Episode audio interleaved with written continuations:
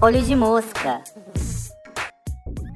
Olá, gente, muito bem-vindos a mais um episódio do Olho de Mosca, o seu podcast favorito sobre música pop. E hoje para um assunto muito especial, pelo menos para mim. Infelizmente tive que torturar o Pedro Augusto. Tá tudo bem, tá Sim. tudo bem. Não é uma tortura tão horrível. Sim, assim. mas ele ficou preso aí alguns dias, sendo torturado em uma câmara no porão da casa dele. Ouvindo 24 horas seguidas. Sim, pra eu convencer ele a fazer esse episódio, porque essa semana é aniversário de 10 anos da formação da One Direction. E eu acho que, como todo mundo que me conhece sabe, né? Eu sou um grande. É, como que era? Era Boy Direction, né, na época, né? Porque você não, não era só Directioner. Ou só Se você era menino, você era um também. Boy Lieber ou Boy Directioner. Que na maioria das vezes eram só meninas em perfis fakes. Eu não sabia que com eles tinha, eu só conhecia com o Justin, mas com eles não. Tinha também, mas era mais com o Justin mesmo. Enfim, então, né, gente, eu tinha que fazer, apesar de eu estar não estar mais tão conectada com esse fandom, porque eu fui expulsa a chutes em 2018. Ainda assim, eu tenho um carinho especial. Eu acompanhei. É, ainda assim, eu tenho um carinho especial. Então, eu tinha que fazer aqui esse podcast algum conteúdo para celebrar essa data. Então, Pedro Augusto está aqui conosco hoje. E não só a gente tá, tá comemorando também, como eles mesmos, né? Isso, gente. Hoje eu vou forçar, hein? Brincadeira, mas assim, eu, eu vou falar com muito carinho, porque eu também tenho uma relação afetiva com One Direction, mesmo não sendo, tendo sido fã, não acompanhado e tudo mais. É, era impossível não saber de tudo que acontecia com One Direction, porque as meninas da minha sala eram muito apaixonadas. Então, levava pôster pra sala, e eu sempre fui a bicha é, chaveirinho, né, da, da- das meninas ricas da, da minha escola.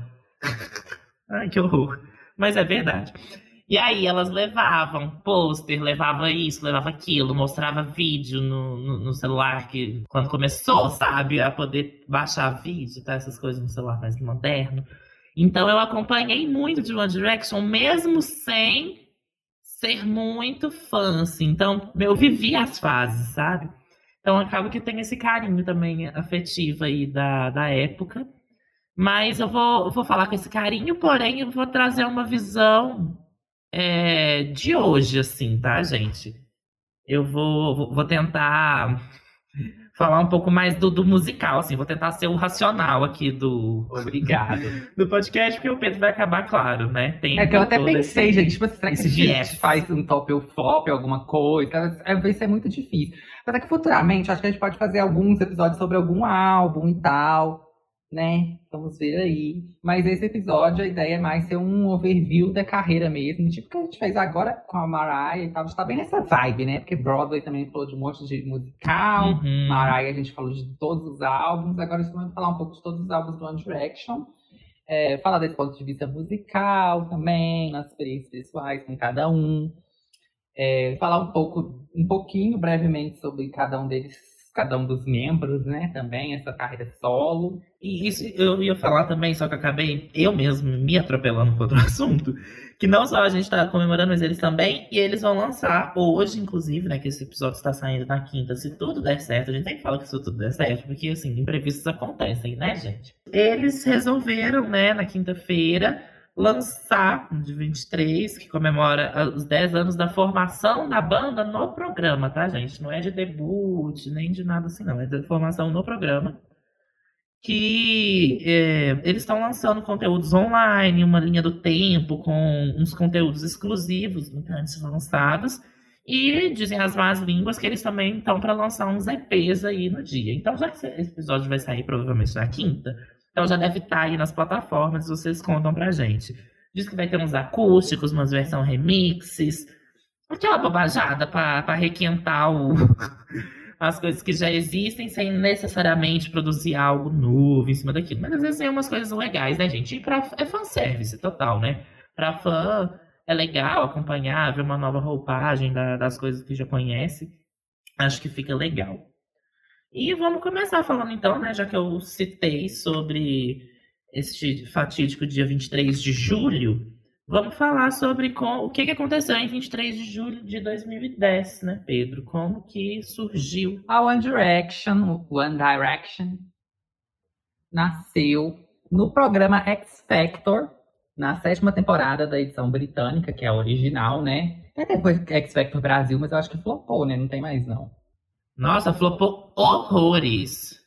Horrores. A única coisa boa naquele, naquele negócio era a Fepa Slam, porque ela é perfeita. É, então, e o X Factor é um programa do Simon Cowell, que é bem conhecido aí já nesse meio de reality shows musicais, na indústria de modo geral. Tem também ele que é o dono do, do Idol, né? Que tem o American Idol, o Idols aqui no Brasil, enfim, toda a franquia dele. Eu acho que o, o America's Got Talent também, né? Britain's Got Talent também, qual é o seu talento? Acho que sim. Brasil, Acho que também sim. é dele. E aí tem o X Factor, todos os formatos são bem parecidos. Reality shows que são. é, como é que fala? Show de calouros, assim, Sim. né, no geral. Vai lá, vai tem a- as pessoas que vão ser uma vergonha porque elas são horríveis, as que são boas, aí, ó, meu Deus, como é maravilhoso isso. É esse formato que o SBT fazia Sim. muito, né? Muito. E ele também tem a Psycho, que é a gravadora, que é parte da Sony. Então, até os programas estão muito ligados aí à, à gravadora dele e tal, principalmente para as edições do Reino Unido. Tem essa questão de ganhar um contrato. Se... Ele é muito do esperto, né? Sim. Porque ele pegava e, tipo assim, pra ele descobrir os artistas, ele fazia o quê? Um programa de televisão. Gente, tá acontecendo uma corrida policial aqui na minha casa. né? Mas tudo bem. Não é comigo, espero. Mas ele pegava, fazia um programa de televisão, de auditório gigante, que todo mundo queria participar, todo mundo que cantava queria participar, para poder é, chegar ali no- nas melhores pessoas, das pessoas que já que o público já ia conhecer, que o público ia acompanhar a jornada, acompanhar a história, para já pegar essas pessoas e fazer elas acontecerem, que era muito mais fácil, né? Depois que tudo isso já tinha rolado. E assim, Sim. é, o Simon, ele é, tipo, tá por trás, né, o X Factor, assim, descobriu o Little Mix, que foi, inclusive, na edição anterior do One Direction, né?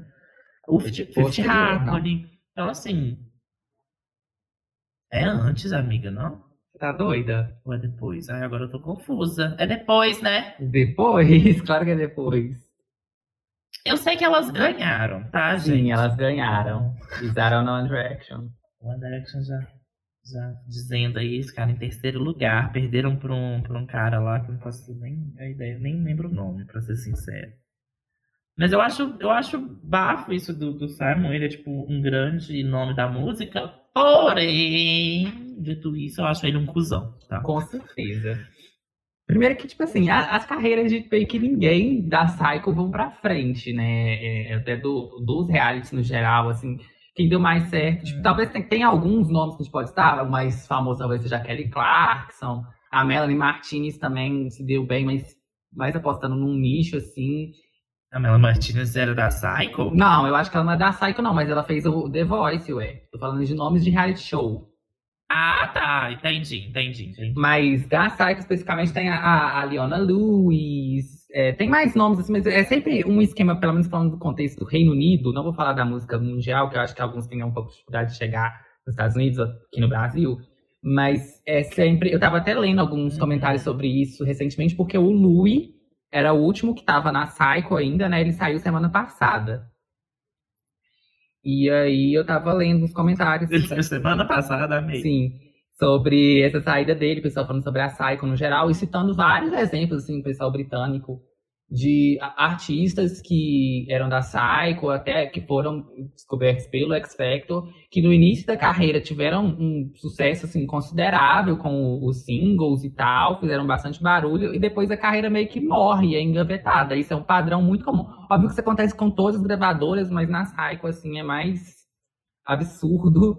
Porque no outro ano vai ter o programa de novo e vai ter mais uma remessa de gente ali pra poder trabalhar, né? Exato, é. E que Então, eu acho que é, é isso. O é- foco dele é é, muito mais o programa de Teve TV. aquela menina também. no- Eu acho que ela é. Eu acho que ela é britânica, não é? A Luísa Johnson Thompson. Acho que sim. Ai. Ela é bafo, eu amava ela. Ela ganhou o programa e, tipo assim, a carreira dela acabou. Tipo assim, ela sumiu. E ela tem uns singles maravilhosos que eu adoro. Acho que é Luisa Johnson mesmo, gente. Deixa eu, deixa eu confirmar isso. Pois é, eu nunca fui muito de acompanhar é, X Factor, não. Acompanhava mais o, o The Voice, numa época aí. O britânico, o americano e tal. Mas o X Factor, Uhum. não muito. Mas enfim, em 2010, então, sétima temporada, foram é, cinco jovens garotos britânicos. Na verdade, muito mais que cinco, né? Mas esses cinco específicos, que são o tema do episódio, foram pro X Factor pra categoria, concorrer na categoria garotos, porque é isso também, pra quem nunca viu o X Factor, sempre Não só britânicos, porque o. o, o É, o Niall é é irlandês, né? Mas pra quem nunca viu o X Factor, o formato é sempre tem a- as categorias, né? Tem categoria de grupos, a categoria meninos, categoria meninas, enfim.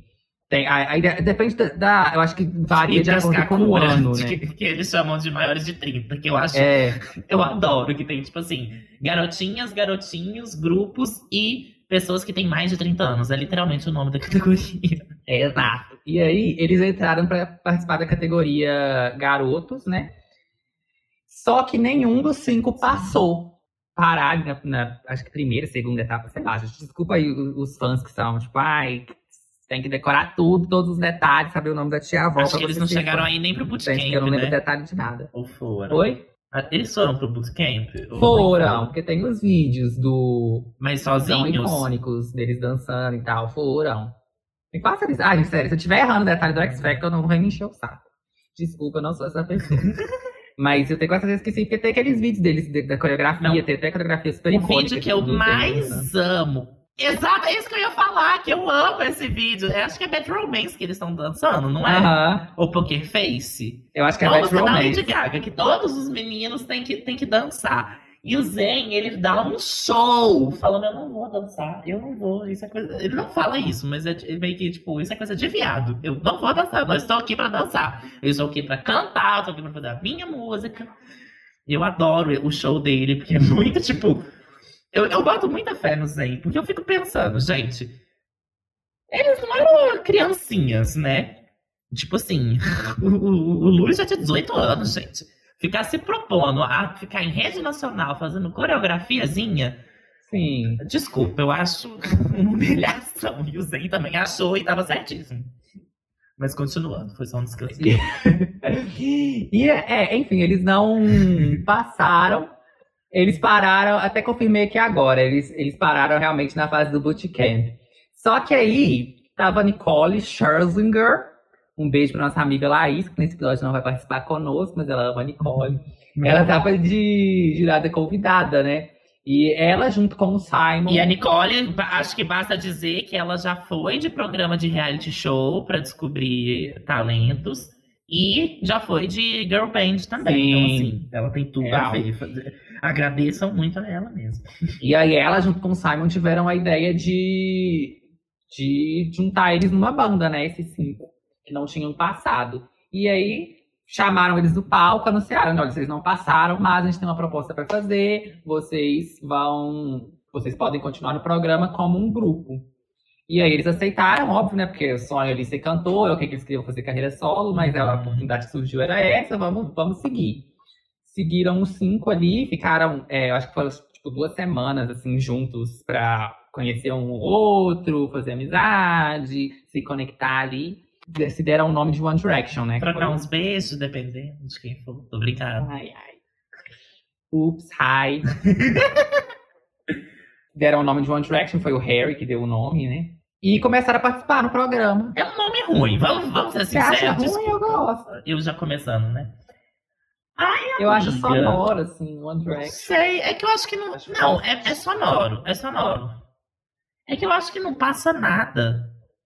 Tipo assim, eu acho muito vazio, sabe? Muito. Ah, Também tem tanto nome ruim, né? Gente, eu tô falando assim, tranquilamente, tá? Me- é, nome de boy band. N5, Mas é o que que- é N5?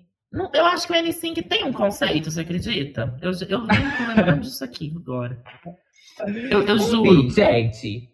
Mas o que eu queria comentar, essa formação da banda, eu acho que tem muito a ver, inclusive, com a trajetória e com o que aconteceu no final, né? Que foi essa coisa de tipo assim, de meio que terminar, né?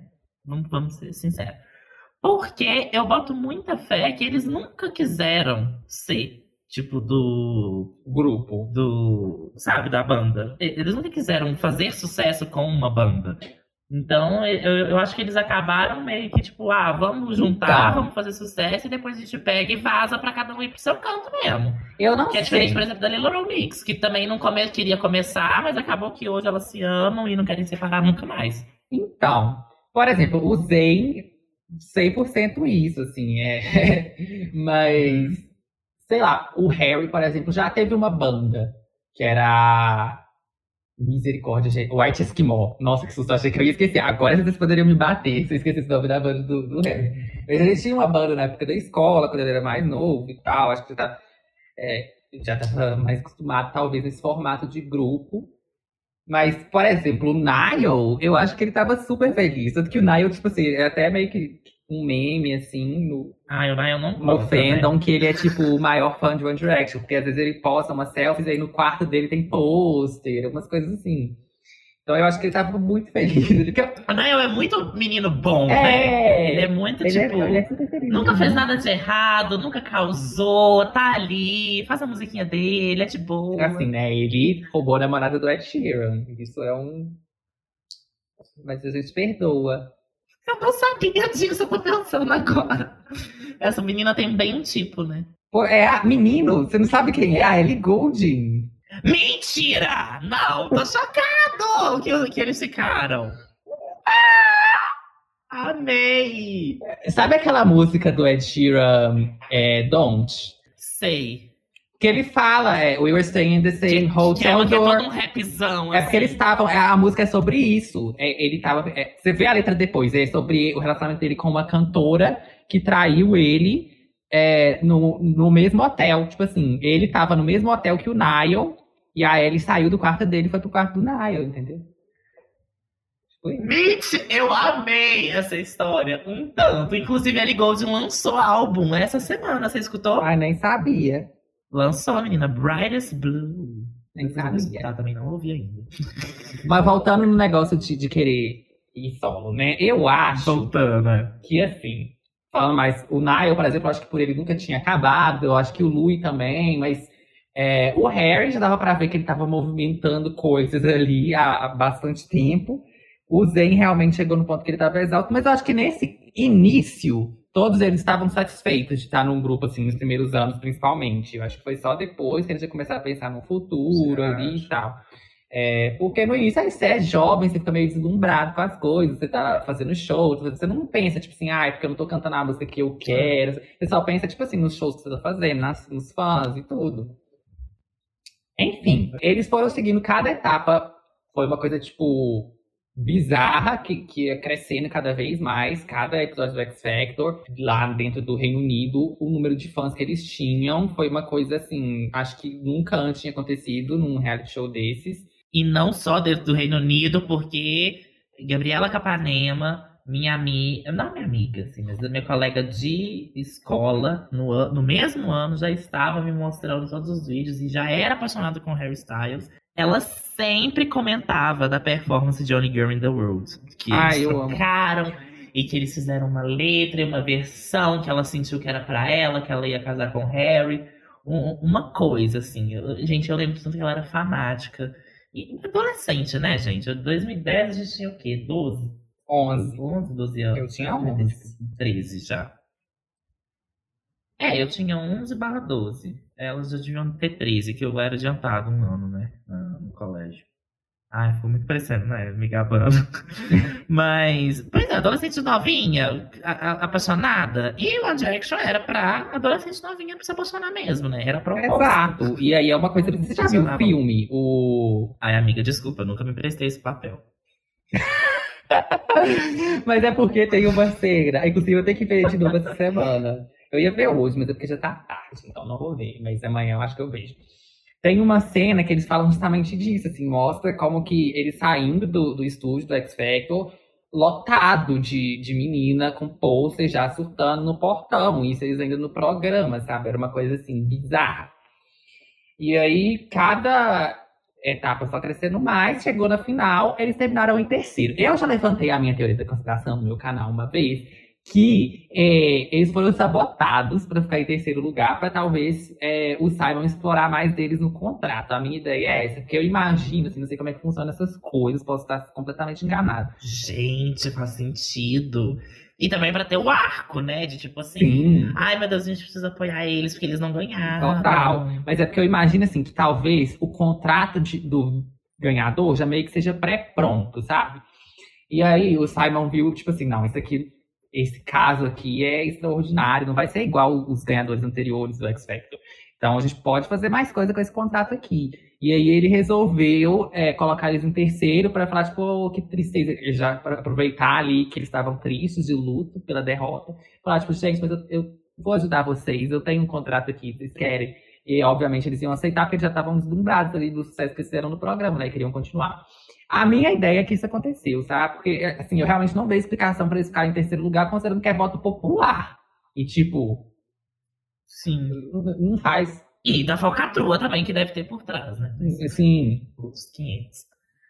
E aí, no programa, o Simon e a Nicole ali, bem espertos, viram que cada um dos meninos tinha uma personalidade ali meio média, que parecia, mas que ao mesmo tempo tinha uma diferença grande em outros sentidos. Então, assim, todos tinham o cabelo de Justin Bieber da época, né? Que era uma grande febre. Acho que o Zen não tinha, né? não, o Zen era arrepiadinho. Era. Ah, o Zen sempre é diferente, tá vendo? O Zen- eu já vou dizer que o Zen sempre foi meu preferido. Primeiro, que ele é o mais bonito. Ele é, aquele homem é lindo. Eu acho ele, tipo assim, lindo, lindo. top. Não tem uma pessoa que não olha pra aquele homem e não fala, puta que pariu, eu queria que ele fizesse coisas muito pornográficas pra eu falar nesse podcast comigo. Mas ok, já começa aí. Segundo, que eu acho ele mais talentoso, sem. Tá, tá, eu acabei de fazer uma comparação. Mas, tipo assim, é, é o que mais conversa com o que eu gosto. E terceiro, que é essa atitude dele. Ele já chegou todos os meninos com o cabelo de Justin Bieber e ele de arrepiadinho. Então, assim, já mostra ali, sabe? Então. Aquele meme da Nicole Balls, quando eu chego na balada, que tem um monte de homem tomando uísque. Eu vou no que tá tomando água. Não, aproveitando, eu também, tipo assim, eu sempre, quando eu vi, porque eu, gente, não era fã do One Direction desde o início, tipo assim, eu lembro que eu tinha muito um desgosto com o Justin Bieber nessa época. One Direction, eu não sei se eu tinha esse mesmo preconceito ou não. É, realmente não lembro. Eu acho que não tanto, assim. Eu via, eu via com certeza como uma coisa, tipo, ah, isso é coisa de menina, né? Porque, né, 11 anos. Mas eu acho que eu não era, tipo, Uhum. tão menosprezável igual eu menosprezava Justin Bieber. Apesar que eu conhecia todas as músicas e eu vi porque minha irmã era muito fã do Justin. Mas eu não gostava muito do artista. Falava muito mal na internet. Mas o, o One Direction eu nunca, tipo assim, foi de falar mal. Eu só via como uma coisa, tipo assim, ah, é pra, pra menina, isso e tal. Mas eu conhecia os singles e tal, sempre conhecia eles, assim, de ver. Eu lembro que a minha prima gostava também. E eu comecei a acompanhar mais quando saiu Story of My Life, porque eu realmente gostei muito da música. Eu já gostava dos outros singles anteriores, assim, achava divertido e tal, mas era aquilo, tipo assim, a música tá tocando ali, é legal e tal, mas não vou muito atrás de ouvir, né? Agora, Story of My Life, eu realmente fiquei meio viciada, assim, eu amei a música, achei tudo, eu comecei a acompanhar mais daí.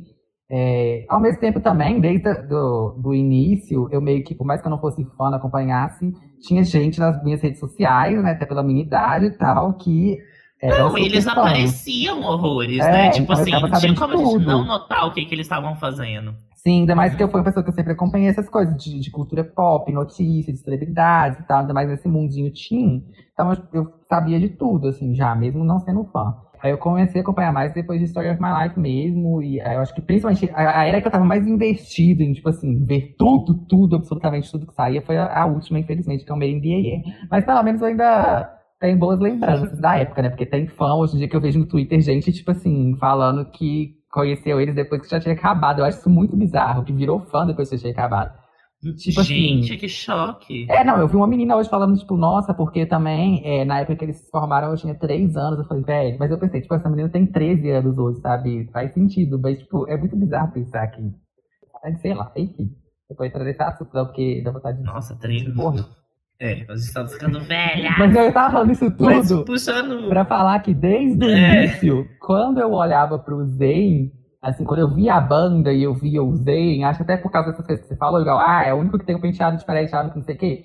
Eu, eu sempre sentia, vendo os ensaios, assim, o, o jeito na- dele nas fotos, eu sempre sentia uma vibe que ele, como se ele fosse meio descolado do resto. Tanto que ele foi o primeiro que eu aprendi o nome. Porque eu não sei vocês, mas eu sempre tenho dificuldade com grupos assim, é, de, de descobrir o nome de cada um. Porque pra mim, quando eu vejo, é todo mundo a mesma coisa.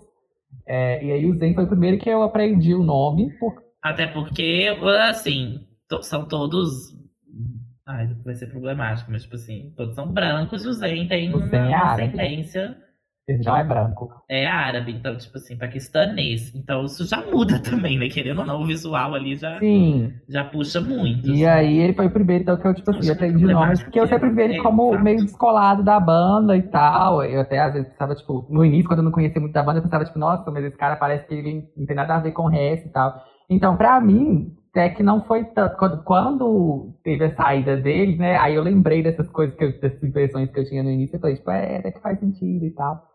Mas enfim, então o Zen ele sempre foi essa pessoa. é, Mas ele não era muito amado, né, pelas, pe- pe- pelo assim, Ele não era tipo o que tinha. Porque sempre tinha isso, né? Ai, qu- qual é o que eu mais gosto? Qual, o famoso bias, né? No, no mundo do K-pop hoje. Então, tipo, eu lembro que as meninas sempre tinham o, o que elas mais gostavam. Eu não lembro muito das que gostavam muito do Zen. Nossa, eu não, lembro demais. não tava colocando muito ali o. Porque os outros eram, tipo, muito um, um padrão 100% fidedigno do, do adolescente médio daquela época, Sim, sabe? isso com certeza. Então, Mas o, ele fugia um pouco disso. Acho que as que gostavam dele, com certeza, hoje são a- as, as alternativas. É, sabe? então, eu acho que do Zen eu via muito, sim, mas meninas, que, tipo assim, aquele era, era vendido como bad boy e tal, depois, assim, né, o, o mais artístico, caladão, não sei o quê. Era um tipo interessante.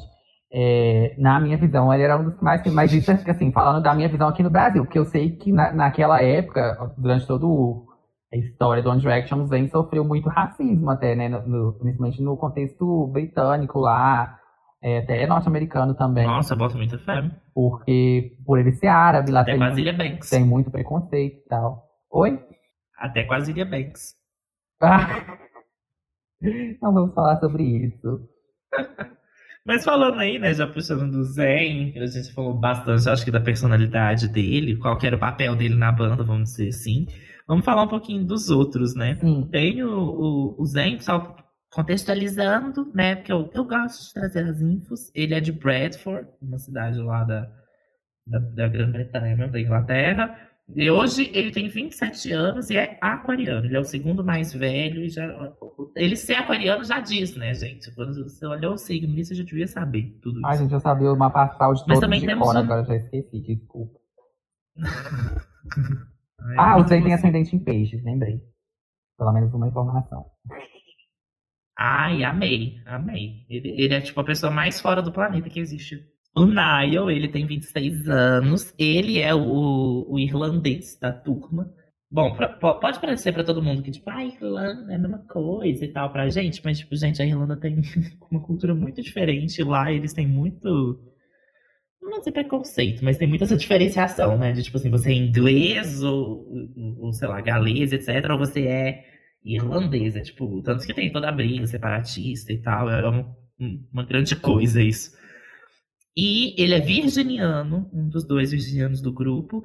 E assim, é aquilo que eu já comentei. Ele é o mais quietinho, né? Ele é o mais bom moço, mais seguindo as regras. O loirinho. Mais bobinho, entre aspas. O lourinho. É, o cabelo com exatamente. limão. Ele sempre foi, né? O tipo assim.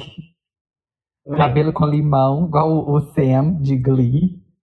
Sabe que o cabelo dele era tingido, né? O do Sam, né? Do Niall. O do Niall. Sim, ele é moreno, tanto que agora ele tá moreno. Eu também fui descobrir só depois que começou a crescer a raiz. Chocado. Assim, o pessoal começou a zoar e tal. Eu nem sabia dessa história. Nem sei, tipo assim, se isso sempre foi um fato conhecido entre o Pedro, porque eu realmente só fiquei sabendo. Não, ele não, ele não é moreno, moreno, né? Ele é tipo assim, um louro É. escuro, vamos, vamos colocar.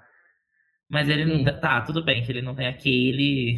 Ah, E ele era o que tinha o cabelo mais capacetinho, né? Sim. Mais, mais e o dente, coitado. Ai, Era ele. tadinho do Niall loirinho. Ai, o dente, o, famoso. Mas é porque, né, Reino Unido. Questão de dente é complicada lá. Ai, gente, Europa, ninguém cuida, cuida do dente. Ninguém. Não, não tem esse costume de, aqui no Brasil de que toda pessoa que faz 13 anos põe um aparelho. Todo mundo. Lá não tem. Bom, eu, eu fazendo um grande recorte de raça e, e, e gênero e, e, sexualidade aqui, né? Mas. Tô falando isso porque.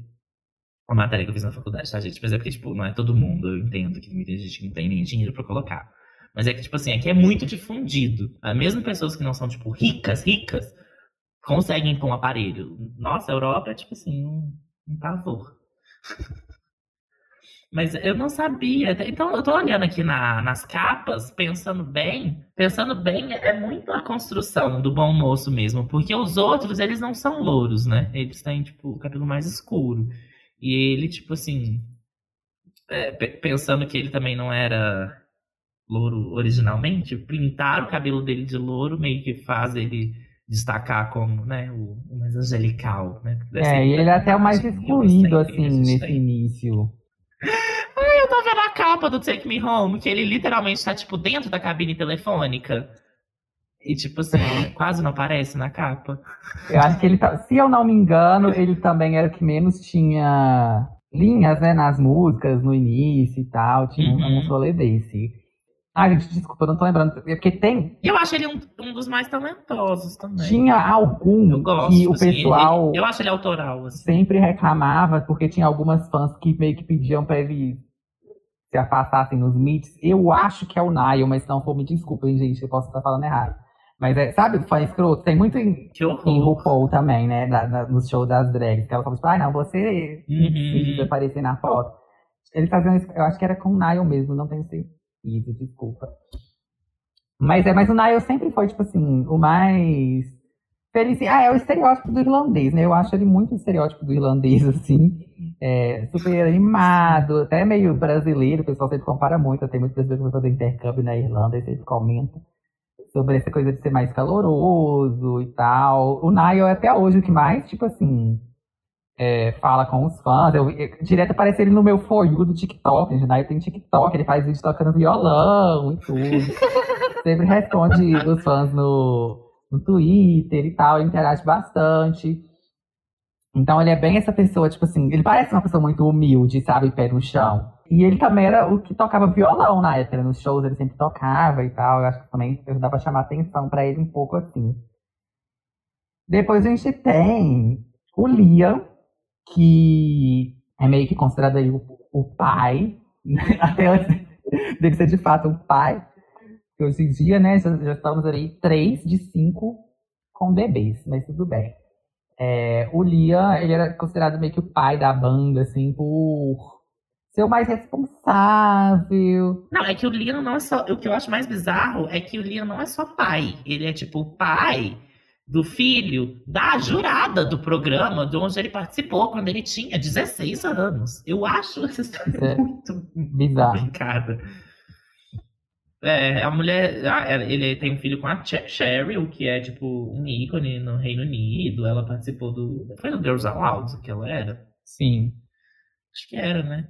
Que ela era de uma, uma girl band de lá também. E depois ela foi jurada do programa. Antes mesmo dele participar do programa, ela já era jurada. Então, assim. Ela é 10 anos mais velha e eu não sei como que ela conseguiu ficar casada e ter um filho com, com, com ele. Porque, querendo ou não, o, o, Leon é meio douche, né? Ele é meio. Acho que ele mais vende do que ele. Boy escroto, assim, né? Porque na, na época da banda, ele não era tão. Tão, tipo, a imagem do mulherengo, assim, não, né? Ele era meio que, tipo. Isso que eu queria falar. Sei lá, eu acho que pelo que eu lembro, ele era, tipo, o mais normal, assim. Exato, mais, tipo, ele, era, ele era considerado. Lá, o líder. Ele tinha um papel meio de líder, né? É, o, o, líder, o mais responsável, mais pé no chão, porque os outros eram muito bobões, muito crianções e tal. Ele era o mais maduro, o que juntava todo mundo falando, é, uhum. bora. Enfim, o Liam era sempre essa pessoa. No início, eu acho que ele era pra ser vendido como meio que o protagonista, assim, porque ele, na verdade, ele já tinha participado do X Factor, né? E sido recusado, até pela questão da idade. Eu acho que Se eu não me engano, foi isso, assim, que o Simon achava ele muito novo. Não sei. Eu sei que ele volta. Pela, pela própria Cheryl. É, volta na sétima temporada, né? E aí. Ele tinha pro- 14 anos na, na primeira vez que ele foi. Sim. 14. E aí ele volta e entra pra One Direction e tal, mas ele era realmente, tipo, em questão voca- vocal, que era mais. Tinha mais experiência, vamos dizer, mais técnica, etc. Então eu acho que meio que, principalmente no primeiro álbum, ele era pra ser mais esse, esse líder, assim, ele tinha mais linhas e tal. Porque realmente, em questão de técnica vocal, a Laís não vai falar nesse episódio, mas eu, felizmente, sou fã obcecado de vocês por eu ter pesquisado muitas vezes na minha vida análises vocais de cada um deles e tal. Então, só falando brevemente para vocês, não vou poder entrar em tantos detalhes quanto a Laís entraria. É, mas se a gente for fazer um outro episódio, né, de algum álbum específico, a gente, Uhum. a gente traz ela. Se vocês quiserem, só falar com a gente nas redes sociais, vocês podem até falar qual álbum vocês querem que a gente faz. São considerados os melhores vocalistas, assim, questão técnica, né? É o Liam e o Zen, sempre. O, o Zen, ele tem um alcance maior, assim, ele era muito conhecido pelas high notes que ele dá, o falsete dele que é maravilhoso, impecável. Então tem muitos agudos nas músicas dos álbuns deles que... Ele era a Perry, né? Do. Do. É, Do grupo. que era o, o Zen fazendo. Tanto que teve até uma confusão quando ele saiu da banda pra distribuir quem que ia ficar com as notas do Zen. Porque não era, tipo assim, tinha notas que nenhum deles conseguia. Algumas eles tiveram que diminuir e tal. Outros eles tiveram que tipo, se treinar bastante pra conseguir chegar. Que ele tinha é, esse agudo muito absurdo, assim, e a técnica dele é muito boa. O- mas o Liam ainda é considerado nas análises que eu já vi, eu não sei hoje em dia, tá, gente? Isso é falando assim, na época da banda e tal. Hoje em dia pode ser que tenha mudado alguma coisa, até porque o Zen, por exemplo, fuma pra caralho. Enfim, eu não, não vi análise desse ano dele, não. Mas o Liam. Inclusive, eu tenho que falar da melhor coisa que eu acho de One Direction foi quando saiu a maior polêmica do universo. Porque pensem, os pais sempre Ai, acompanham né, o que, é que os filhos estão ouvindo. E até então, One Direction era a bandinha adolescente que tem que ser family, family friendly. Então não tinha muito bafão, não tinha muita coisa que acontecia. Eles eram, tipo assim, os jovens legais que a minha filha pode escutar, né? Até então. E aí, gente, eis que eu anotei aqui o, o ano. Mentira, eu não anotei o ano. Mas eis Foi que, 2013. um pouco mais pra frente ali da carreira, vaza. Foi 2013? Mas é, nem tinha tanto tempo. Acho ainda que foi. vaza um vídeo numa van no Peru. Tipo assim. É muito, é muito bizarro. Que, que é o Louis gravando, e o Louis já é, sempre foi, tipo, bem mais velho que os outros, né? Os dois Uhum. mais velhos, na verdade, né? Que é o Louis e o Zen. Mas o Louis sempre foi, tipo, o menino errado, né? As tretas, os, os bafão sempre é com ele. Foi o primeiro a ser pai, né? E tal. Aí, ele filmando o Zen fumando um grande baseado. Fumando uma maconha ali feliz dentro da van, só os dois, e o Zen com a camisa do Bob Marley. Pra mim, o que mais. O que é mais icônico no vídeo é o Zen com a camiseta do Bob Marley, sabe? Ai, Aqu- gente, eu Aquelas regatinhas. Eu acho esse vídeo Passou, icônico no porque assim, bombou em todo. Aham, aham. Porque eles eram os ícones teen do momento. Fumando maconha numa van.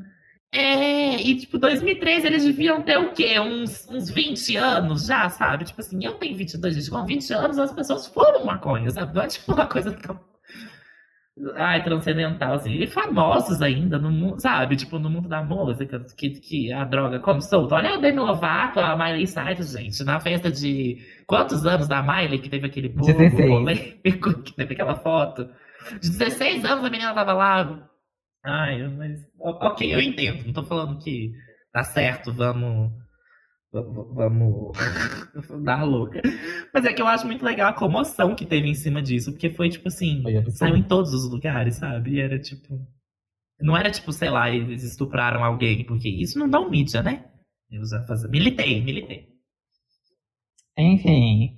É, mas falando, voltando então, falando de técnica vocal, o Zen é considerado um dos melhores, mas o melhor, assim, em questão de técnica, sempre nas análises que eu vejo, é o Liam. E desde de sempre, assim, ele sempre foi muito elogiado pelo, pelo pessoal que faz essas análises. Se vocês procurarem análise vocal na internet, tem aos montes aí hoje em dia, no YouTube principalmente. Em blog também tem uns blogs mais antigos, então vocês conseguem ver coisas mais da- daquela época. o Lee era sempre mais elogiado, assim, porque ele realmente tem uma técnica muito boa, muito controle sobre a voz dele. Ele tem um alcance muito bom, tanto em grave quanto em agudo. Ele não chega no, no agudo que o Zen chega, mas ele tem outros pontos que ele consegue ser melhor que o Zen, sabe?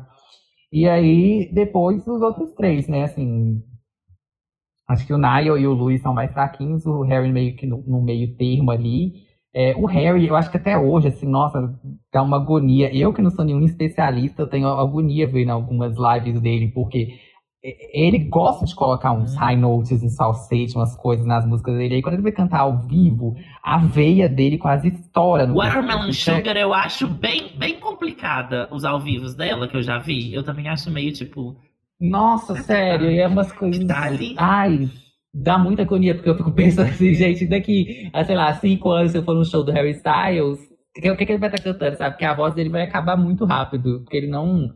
Eu não sei se ele tá fazendo aula ou alguma coisa, se ele tá fazendo alguma coisa para melhorar, mas é porque ele realmente, tipo assim, ele tem um timbre muito bonito, é o que eu mais gosto junto com o do Zen, falando assim, do, do som da voz mesmo, né? Mas técnica realmente é uma coisa que, nossa, ainda mais para fazer esses agudos, assim. Se ele gosta muito, acho que deveria investir mais. Enfim, não vamos, né? Já falando dele, então, Harry Styles. Quem quiser entender mais sobre Harry Styles, podem escutar o, o, nosso episódio, né? A gente tem um episódio específico do Fine Line, que saiu no final do ano passado, então podem ir lá que a gente fala mais sobre o, o Harry, assim, em... no Harry Harry, mas ele era, tipo assim, o bobalhão, né? O crianção, ele é o mais novo da turma, né? Ele, a, a própria imagem dele, né? Na, no, no programa, quando ele chega e, tipo assim, oh meu Deus, eu sou fofo. E ele sempre, tipo, zoeirinho. Eu, eu, eu, eu, eu acho legal essa imagenzinha e ele conseguiu transmitir isso para um. Porque eu acho, eu, assim, na minha impressão, tá, gente? Que eu não usava tanto internet na época. Mas pelo que eu conhecia, assim, que eu via, o Zen, o, o Zen é ótimo. O Harry era o que tinha mais fandom, né? Era que a, as meninas mais gostavam. Desde sempre, assim. Porque ele tinha essa coisa do bom moço, do. Sabe, sabe aquele estereótipo do homem sensível, uhum. né? Que, que, vai saber te entender e tal, mas ainda é, é, é homem o suficiente. Era o que mais pra, tinha fanfic. Pra, pra de longe, assim. É. é. Tanto que a, a única fanfic que virou livro, né? foi After. Era uma fanfic do. Que virou livro que eu digo assim, várias fanfics já viraram livro. A única que eu falo de One Direction, pelo menos até onde eu sei, né? Virou livro até filme, foi After, que essa era sobre Harry Styles. É, tem os outros personagens também, mas eles são menores, assim. Então, e várias outras, a maioria das fanfics. É, tinha muita fanfic interativa na época também, era muito popular isso, que era tipo assim, você coloca o nome do personagem que você quer. Aí você escolhia qual deles você queria. Mas quando tem, tipo assim, essas que não são assim, né? Os normais, entre aspas, geralmente era o Harry. E eu acho que ele sempre teve o. Brincando aí com o nome, desculpa, gente, péssimo trocadilho, mas é porque ele sempre teve o X Factor. Ele. Eu acho ele muito carismático. Tipo assim, eu acho que ele é uma pessoa que você. Que ele entra no lugar, até desde a primeira audição dele ali, você vê que ele é um negócio diferente, sabe? Que ele é especial, vamos Mas dizer. ele é um carismático também, que não é tipo o, o Niall, que é tipo um carismático da galera. Que poderia ser tipo, seu vizinho. Ah, ser, ele pode ser legal da escola. Exatamente. O Niall é assim. Ele é um carismático popstar. Exatamente. Ele é rockstar, ele é tipo assim... Ele, ele tem esse quê, né, de tipo assim, de artista, essa aura de, de inalcançável, de gênio da música, mas ao mesmo tempo transmitindo menos mar... ele é marrento, né? Porque, tipo, Zen era, tipo, marrento. Uhum. É, até hoje. E o, o, Harry, até em visual, assim, porque é isso, que você falou, todos eles tinham esse look meio, tipo assim, Justin Bieber, meio bom moço, é, o, o, branquinho sonho de toda garota média daquela época. Mas o Harry, ele ainda, se for olhar as feições de cada um e tal, ele tem um negócio muito diferente, assim, no visual dele. Até o cabelo dele era, sempre foi maior, né? Mais comprido, nessa época, maior, cacheado né? e tal. Mas até falando de, de, tipo assim, do rosto, olho, nariz, boca e tal. O rosto dele é, é, é, um rosto bonito, que você bate o olho e ele te chama atenção, assim, porque ele é bonito, mas ele também é muito diferente. E é uma coisa que eu tava reparando muito agora com o Face App, porque assim, ah, gente, desculpa, eu vendo todos os meus dados para a China e o dado de todo mundo que eu conheço. Se eu tenho fotos no meu celular, você pode saber que eu já vendi seus dados pro Facebook, porque eu faço com fotos de todo mundo. E aí eu tava fazendo aquele negócio de misturar. Vendeu não, né? Deu, porque. Oi? Não ganhou nada com isso. Deu, É, né? dei, exatamente, vendi não, dei. é, aque- aquela função de misturar rosto com celebridade e tal, eu tava fazendo algumas com o Harry. E quando você coloca o rosto dele em outra pessoa, fica sempre muito bizarro, fica feio, assim, porque os traços dele em outra pessoa ficam tipo, feios mesmo. Mas nele funciona muito, sabe? É uma coisa muito bizarra. que eu acho que O Zen ajuda. conserta qualquer pessoa, tá, gente? Se você quiser ficar bonito, faz o seu FaceApp com o Zen. Sim, vai fica perfeito com todo mundo. Mas o Harry é isso, é uma coisa que com ele funciona, eu acho isso muito legal, assim, porque realmente traz essa coisa dele. Ele tem esse negócio diferente, desculpa, eu sei, porque é, é porque muita gente, depois que eles foram pra carreira solo, né, viraram, tipo assim, as fãs dele solo, e tem essas briguinhas de fã do Harry com fã do outro e tal. E aí, principalmente as fãs do Harry, acho que são muito odiadas. E aí, quando a gente elogia muito o Harry, assim, pode parecer que a gente tá menosprezando os outros. Não é, isso é, é a nossa visão, né, gente? Tudo bem, você não, não vê dessa forma. Então, ah, o Harry, uma coisa importante também falar dele, né, falando de dentro da banda, é que ele também ganhou a imagem aí de mulherengo. No primeiro álbum até que não, acho que Sim. foi depois, assim. Principalmente com mulheres mais velhas, né, que ele era sempre visto se relacionando. Aí existem as conspirações, se esses relacionamentos serão reais ou não. Vi de Taylor Swift. Mas enfim. Sim, e a, a Caroline, né, que Deus tenha, a tenha. A Delta também, né? E por fim, né, falando em conspiração de relacionamentos, a gente tem o Lee, ó, o Louis Tomlinson, Louis. Que é o mais velho do grupo, como o Pedro já falou. Ele sempre foi o, o sarcástico, engraçado, ele tem ascendente em gêmeos, então eu entendo super. Ah, aproveitando também, o Harry tem ascendente em Libra, tá, gente? E o resto do mapa dele todo, basicamente, é em aquário. É, o Louis é capricorniano, com ascendente em gêmeos. O resto eu não lembro. Acho que ele tem lua em leão. Se não me engano, o Nile também tem lua em leão. Enfim. O Luiz sempre teve esse jeitinho dele, meio assim, brincalhão, sarcástico, meio mal-humorado, mas ao mesmo tempo muito palhação. Acho, eu acho que ele tem um humor bem britânico até. Eu nunca fui muito com a cara dele, você acredita? Ah, ele já foi o meu favorito uma época. E o Louis também sempre foi barraqueiro, né? As brigas com o The Wanted que tinham na época, geralmente era sempre o Louis que tomava frente. Ele que começou a briga com o Zen também, depois que o Zen saiu, né? Que ele fez aquele post zoando quem usava filtro. filtro do Mac, achando que tinha 12 anos. E aí o Zen respondeu. E aí virou uma grande treta. Enfim. Louis tem esse jeitinho dele. É, algumas pessoas gostam, algumas não. Ele é brincalhão. É, né, assim, é, é, eu entendo ele super. Eu, eu acho super divertido eu ver, às vezes, ele sendo grosso com os fãs, assim, ele responde umas coisas, tipo, super grosso. Eu acho muito engraçado. É, e esses são os, Não tem próximo, nós já falamos de todos. é, os cinco Directioners aí. E aí, em 2011, então, eles começaram a gravar já em janeiro seu primeiro álbum, para aproveitar o sucesso aí do X Factor. E em setembro foi lançado o primeiro single, What Makes You Beautiful, que fez bastante sucesso mundialmente. Chegou com tudo. Sim, e aí em novembro, né, foi lançado o segundo single, que é Gotta Be You, e junto com o álbum, que é o Up All Night. Depois, em janeiro de 2012, foi lançado o One Thing como terceiro single. E uma coisa que eu descobri pra esse álbum é que More Than This também foi um single, né, no final de maio de 2012. Eu, eu nem sabia disso, acho que por não ter clipe, então não sabia, deve ter sido um single promocional, só pras rádios, eu não sei. Ou se tem algum clipe que eu nunca vi, né. Enfim, é, o Up All Night tem música escrita pela Kelly Clarkson, que é Tell Me a Lie. Tem música escrita pelo Ed Sheeran, que é Moments, né, no, no Deluxe. E tem até uma música escrita pelo Tom Fletcher, né, uma composição solo do Tom Fletcher, que é da banda McFly. Que eu acho até que tinha uma interseção grande, assim, dos, dos dois fandoms, né, do McFly e do One Direction.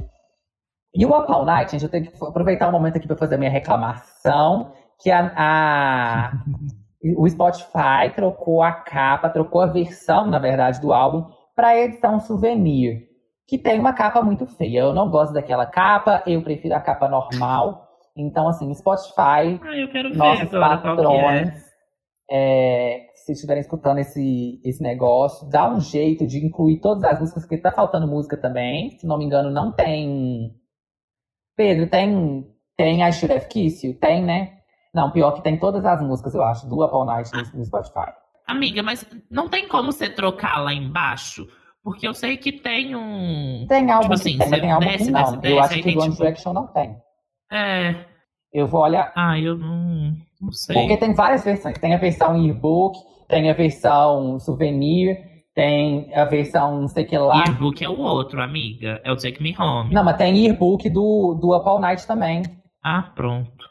Entendeu? Que é isso? A capa original é aquele que eles estão na praia, não é? É. Que eles estão é, meio. O, o Liam abraçando o Louis. É um que, ele, que o Harry tá pulando, meio, Sim. meio, meio estranho, assim. Sei qual que é. Então, aí. Que, que Eu tipo, prefiro essa capa, eu acho ela mais icônica, entendeu? Eu entendo que a versão que tem no Spotify é a que tem todas as músicas que existem dessa era. Mas assim, dá pra. va- Vamos dar um jeito aí, entendeu? Colocar as músicas como single. No Tidal talvez. tem, tá, gente? Tidal não tem podcast, então não vou fazer muita propaganda, mas tem essa capa que o Pedro tá falando. Pois é. Aí depois. É, o Apple Night é um álbum, assim, bem bubblegum pop, sabe? Bem pop chicletão, pop pra adolescente, pra tocar na rádio Disney. Mas, assim, nisso que eles propõem fazer é muito bem feito, né? Vamos, convenhamos. Óbvio que a gente não vai julgar um álbum nesse estilo e com- comparar com, sei lá, com o álbum do The Weeknd, ou enfim. Então, eu acho muito. É, um- não, e é um álbum que, assim. Aí é a parte que eu, que eu tenho mais de crítica, é isso. É um álbum que qualquer pessoa que estivesse cantando ali, qualquer cinco jovens que estivessem ali, ia funcionar. Sim. Porque tinha o Red One, tinha o, o, o Rami Yacoub, tinha composições de, de pessoas que já eram famosíssimas, uma equipe maravilhosa, dinheiros horrores para poder fazer. Então, tipo assim, a minha crítica é essa, tipo assim, é muito da época, é muito bem feito, etc. Mas assim, de composição, tipo, não leva a alma deles, né? Tipo assim, é uma coisa muito genérica, né? E- e- mas não tô falando que é ruim. É, é, é uma- um ponto, assim, sabe? É, a título de curiosidade, as músicas que eles têm crédito nesse álbum são Taken, Everything About You e Say Mistakes, que é todos os os cinco creditados. Eu tenho as minhas dúvidas do quanto envolvidos eles estavam. Acredito que talvez só assim, estavam ali no estúdio, presentes, às vezes sugere uma na coisinha. sala. É. É, um detalhe ou outro, e até uma forma de ganhar dinheiro com os royalties das músicas, né? Pra quem não sabe, acho que a gente comenta isso E de vez em quando. cinco também, né? É, é complicado, porque todas elas são cinco. É difícil, tá? tipo assim, os cinco sentando para compor, sabe? Tipo assim, é- eu acho complicado pensar que isso aconteceu. É, e nenhum dos cinco tá como principal, sabe? Sempre tem outros dois nela. É. Então, assim, é por isso que eu fico com as minhas dúvidas. Mas, é isso, acho que eles devem ter sugerido uma coisinha ou outra, até a coisa do- dos royalties, porque quem ganha o dinheiro com a música é mais os compositores, né? Então, é uma forma, tem muita gente no pop, principalmente, que coloca o seu nome nos créditos, sem ter feito nada, pra conseguir ganhar o dinheiro em cima da música. E aí, ok, né? Não vou julgar também, porque é a forma que a pessoa encontra pra ganhar dinheiro em cima da arte dela, porque querendo ou não, se ela tá performando, vendendo a música, ela cantando, por mais que ela não tenha escrito, muito da música vender é culpa dela, né? Então. E é, é o álbum que eu não gosto muito, é o me- menos preferido deles. É, eu acho mais fraco, mas ele tem um potencial nostálgico muito forte. Eu É. acho. E é aquela coisa que você escuta, você se sente um adolescente, sabe? E aí, é, falando até das, das faixas extras, eu não gosto tanto delas. Eu acho o resto do álbum bem melhor, assim, dá pra ver porque elas são Não, deluxe. nenhuma versão deluxe deles acrescenta nada, vamos ser sinceros. Ah, Tipo mas assim, tem umas que tem umas coisas legais. mas eu entendo. ah, tem nunca umas é, tipo legais, assim, mas o eu não acho melhor. nada demais. É, nunca é. É. Os singles são sempre as melhores. E aí eu não sei também se os singles são as melhores ou se, tipo assim, são as que tocaram mais mesmo, então eu só tô mais acostumado. Pois é, pode Porque ser também também. são músicas muito parecidas, né? Eu, eu fiquei pensando nisso quando eu tava escutando uma All Night, que são músicas tão parecidas que talvez se tivessem pegado outro pra ser single, tipo assim, eu tivesse, bota fé, Uhum. gostado mais. Porque realmente os singles são as que eu mais gosto. Desses são as únicas que eu gosto, assim mesmo, que eu falo, tipo, hum, legal. E mesmo assim, You eu acho chatésima. Ah, eu também acho uma, mais eu acho- fraquinha. Ok. One Thing eu amo, Nossa, eu amo One Thing. What Makes You Beautiful é tipo assim, né? É um momento icônico na cultura ícone, pop. ícone, ícone. E ela é boa mesmo. Ela é boa, boa. Eu acho, tipo, boa. Aham. Agora, ó, meu momento polêmico do dia, já que eu falei, já que eu já não gosto das faixas deluxe, eu vou falar. Eu acho Moments super estimada pra caralho, tá? Porque, assim, tem essa coisa no fandom de, tipo, ai, moments muito linda, moments não sei o quê. Ai, gente, eu. Hum, eu acho bem okzinha. O Pedro sempre pega raiva das amadas pelo fandom. Menina, isso você não sabe, é porque esses dias eu estava tendo no Twitter, num perfil assim, uma. Sabe esses, esses que chama March Madness, né? Aquele, aquele negócio que tem o, umas competiçõezinhas, tipo assim.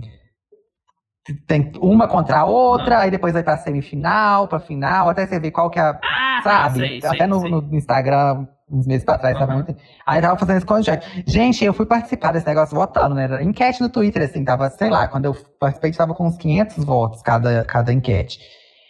Gente, eu fiquei muito puto com os resultados, porque a maioria, as que eu votava, per tava perdendo, sabe? Ai, tem gente com muito mau gosto, porque tinha umas que, tipo assim, não fazia sentido. Era claramente a, a superior perdendo.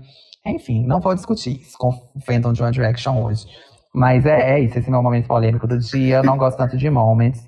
Podemos De- de- passar. Deixa pra eu ser odiado. Podemos passar então pro Take Me Home, Vamos. que é a versão melhorada do, do Up All Night, né? É, não muda muita coisa. Os dois não têm. fa- é, o- Quer dizer, tem faixa título? Eu nem lembro. Up All Night tem, o Take Me Home não. Ah, então tá. Eu acho ele a mesma coisa, sendo muito sincero. É a mesma equipe, é a mesma, o mesmo estilo, assim. Eu- não sinto muita diferença mesmo, não. Só que eu acho as músicas mais. Não sei, eu gosto mais. Tipo, Live I Young eu acho tudo, apesar da versão de Glee, tipo, ficar pra sempre cristalizado na minha cabeça quando eu ouço essa música. Eu, eu lembro da versão de Glee. É, Kiss You eu adoro. E Little Things eu acho uma balada muito melhor do que Gotta Be You. Tipo assim, eu acho mais rica. Com certeza. E esse daqui começa a ter músicas que eu acho, músicas que não foram singles, que eu já, já conhecia antes de pegar pra escutar e tal. E que eu gosto. que é, por exemplo, They Don't Know About Us. Eu acho ícone. Então, É, eu adoro essa uma música. coisa que eu fico E muito curioso. Rock Me, eu também gosto. Qual que você falou que gosta? Rock Me. Rock Me, ah tá, adoro também.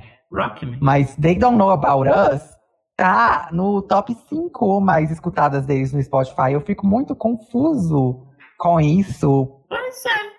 Também Eu não sei se é por causa de Larry. Tipo, a minha teoria é que é por causa de Larry. Sério? É, Ah, faz sentido, faz sentido.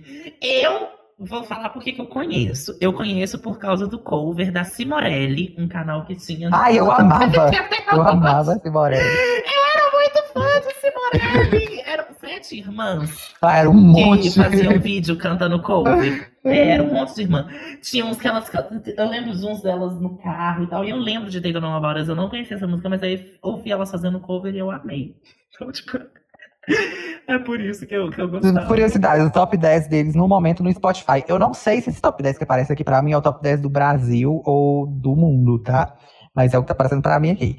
É, primeiro, Story of My Life. Segundo, What Makes You Beautiful. Terceiro, 18. Quarto, Drag Me Down. Quinto, They Don't Know About Us. 18 também, não sei porquê, né? É, sexto, Little Things. Estranho, né? Sétimo, Night Changes. Oitavo, Still My Girl. Nono, You and I. Décimo, History. Esse top 10 é, tipo assim, mais recente, tipo assim, estão sendo escutados, sei lá, nas últimas semanas, enfim. É, tanto que você for olhar os números mesmo, por exemplo, o que tem mais streams aqui é Drag Me Down, que tá em quarto, mas de toda a vida é Drag Me Down. Até porque, né, o momento que foi lançada, já era um momento que o Spotify tava mais consolidado, enfim.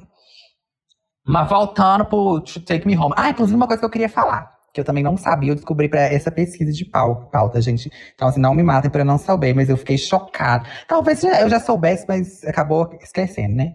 Que no Up All Night, que foi quando eles começaram a entrar nos Estados Unidos, né? Eles abriram a turnê do Big Time Rush. Eu fiquei chocado com isso, porque, tipo assim, hoje em dia, olhando pra trás, é tipo, gente, Gente, quem é Big Time Rush perto de One Direction, sabe? Era uma. quem é Big Time Rush é? Eu sei que eles fizeram bastante sucesso nos Estados Unidos, até o Big Time Rush, assim, mas ainda assim, gente, era, sei lá, banda de série da Nickelodeon, sabe? Eu entendo também quando o Jack estava começando, não sei o quê, mas acho que eles superaram tão rápido o Big Time Rush que a gente é até bizarro ver isso. O One Direction foi, foi, o One Direction foi muito rápido, né? Foi tipo um estouro, tipo, do nada, bum. Quando você viu, você já tá, eles já estavam lá. e aproveitando o foi assunto também, Nickelodeon teve o episódio icônico deles no iCarly, né? Que Ah, isso. tem até a atuação que todo mundo zoa hoje em dia do Harry, que é super questionável a atuação dele. Depois ele foi fazer Dunkirk, né? Então, assim, volta por cima. Mas é bem legal o episódio também, eu gosto. E é, acho que o Take Me Home é isso, né? É, eu acho ele realmente superior. É, é como você falou, é a mesma equipe, é a mesma fórmula e tal, só que é uma versão mais trabalhada. Tem aqui, a título de curiosidade, as faixas que eles têm créditos: Last First Kiss e Summer Love na edição normal. Depois, nas deluxe, né, tem Still the One e Irresistible. E eu tenho aqui também a minha reclamação para fazer, porque tem músicas que não estão no Spotify, não tem a versão completa, né? Aqui o Spotify tem até a tem a versão Yearbook Edition, né, do Take Me Home, que vai até Still the One. Então, Truly Mad Deeply, Magic e Irresistible, que são faixas bônus que só estão em algumas versões, igual nos Estados Unidos foi só na versão Target, na versão limitada do Japão, é uma, umas paradas assim. É, essas músicas não estão no Spotify. Eu nem sabia que tinha. E elas são boas, sabe? No Tidal também não tá. É, então, Spotify, resolva isso também. As minhas músicas favoritas, a título de curiosidade, já que o Pedro também falou dele, do Take Me Home, além dos singles, apesar que eu também não gosto tanto de Little Things, gente, vocês vão ver que essas palavras do One Direction é assim. Eu gosto de algumas músicas tristes deles, mas geralmente são singles, não tanto. Igual Little Things, eu não gosto tanto. Deixa eu ver aqui. Ai, pior que eu gosto de todas. Rock Me, eu amo. Aí fica difícil. Ai, gente. I Would, eu amo I Would. E as outras eu gosto. Ah, gente, é isso. Essas que eu citei são as que eu mais, assim, amo muito, além dos singles, mas todas eu gosto muito desse álbum. She's Not Afraid, do Deluxe. Ah, eu amo She's Not Afraid. É, vou, citar essas como destaques, mas eu, eu amo não lembro. Tipo assim, a- a- tirando as que eu gosto, eu não lembro das outras. De verdade. Tipo, eu, eu- eu acho bizarro isso. Porque eu nem. Não é nem tipo assim, ai, não gosto. Sabe? Só, tipo, não lembro mesmo. É, e esse teve três singles, né? O Live or Young, que foi o lead, que é tudo, o, o clipe, tá? a vibe da música também é bem uma. Tenta capturar essa, essa vibe desses dois primeiros álbuns dele, que também tem o Makes You Beautiful, essa coisa super jovem, verão, pop, animado, não sei o quê. Ai, um detalhe também, uma curiosidade que eu tava vendo. Todos os álbuns deles foram lançados em novembro. Sim, Novembro era sempre em 2001, novembro. 12, no- 2011, 12, 13, 14 e 15. Eu não sabia. É, Little Things, que foi. É, é- é sempre isso, né? Um mais animado, como lead, depois vem uma balada junto com o álbum, né? Que aí foi Little Things. E aí, terceiro, Kiss You, que eu acho o melhor single desse daqui. O que, que você acha? Mas aquele Live Over Young não fica. Ah, eu prefiro Live Very Young. Acho que não fica muito pra trás, mas eu gosto mais de Kiss You. Eu prefiro. Eu amo o clipe é de ótimo Kiss You também. Quem será que eles estão no, no, no, que, no clipe pela cidade, assim, de Londres?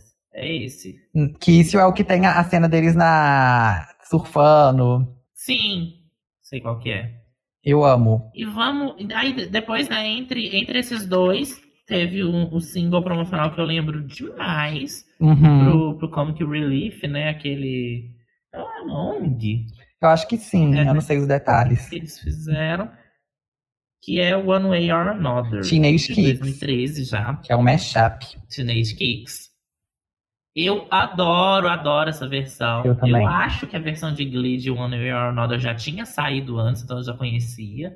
Uhum. Mas eu adoro a versão deles também. E eu lembro que tem o clipe que eles saem da cama. E eu lembro muito bem da Gabriela Camarema comentando: Ai meu Deus, o Harry é lindo saindo da cama.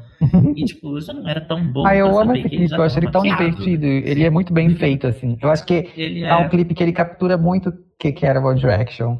É, eu gosto também. É bem. E é bem tipo pupurri de coisas, né? Hum. Tipo, várias coisas acontecendo aqui, ali, ali. Eu, eu boto fé. Meio backstage, assim. E aí depois eles já foram no mesmo ano, em novembro, novamente, para o Midnight Memories. Sim. Que assim, eu não sei se é meu preferido, porque tem o For. E o For tem uma sonoridade que eu gosto mais. Mas o Midnight Memories eu acho que é o mais icônico. É o mais né? icônico. Tem, assim, se eu fosse analisar as músicas individualmente, pra mim o Midnight Memories é o que tem mais highlights, assim. Mas eu acho o For realmente mais coeso. O For Uhum. tem um som muito distinto, eu acho. E que é. que eu Total. gosto bastante também e tal. Mas o Midnight Memories. Midnight Memories eles já mudam, né? Mudam equipe, entra o, o, o Julian Boneta, que vai com eles até o final, né? Que dá muito tom, eu acho, a Uhum. equipe. Com o John Ryan, James Scott, tem o Ryan Tedder, que sempre aparece aqui e ali.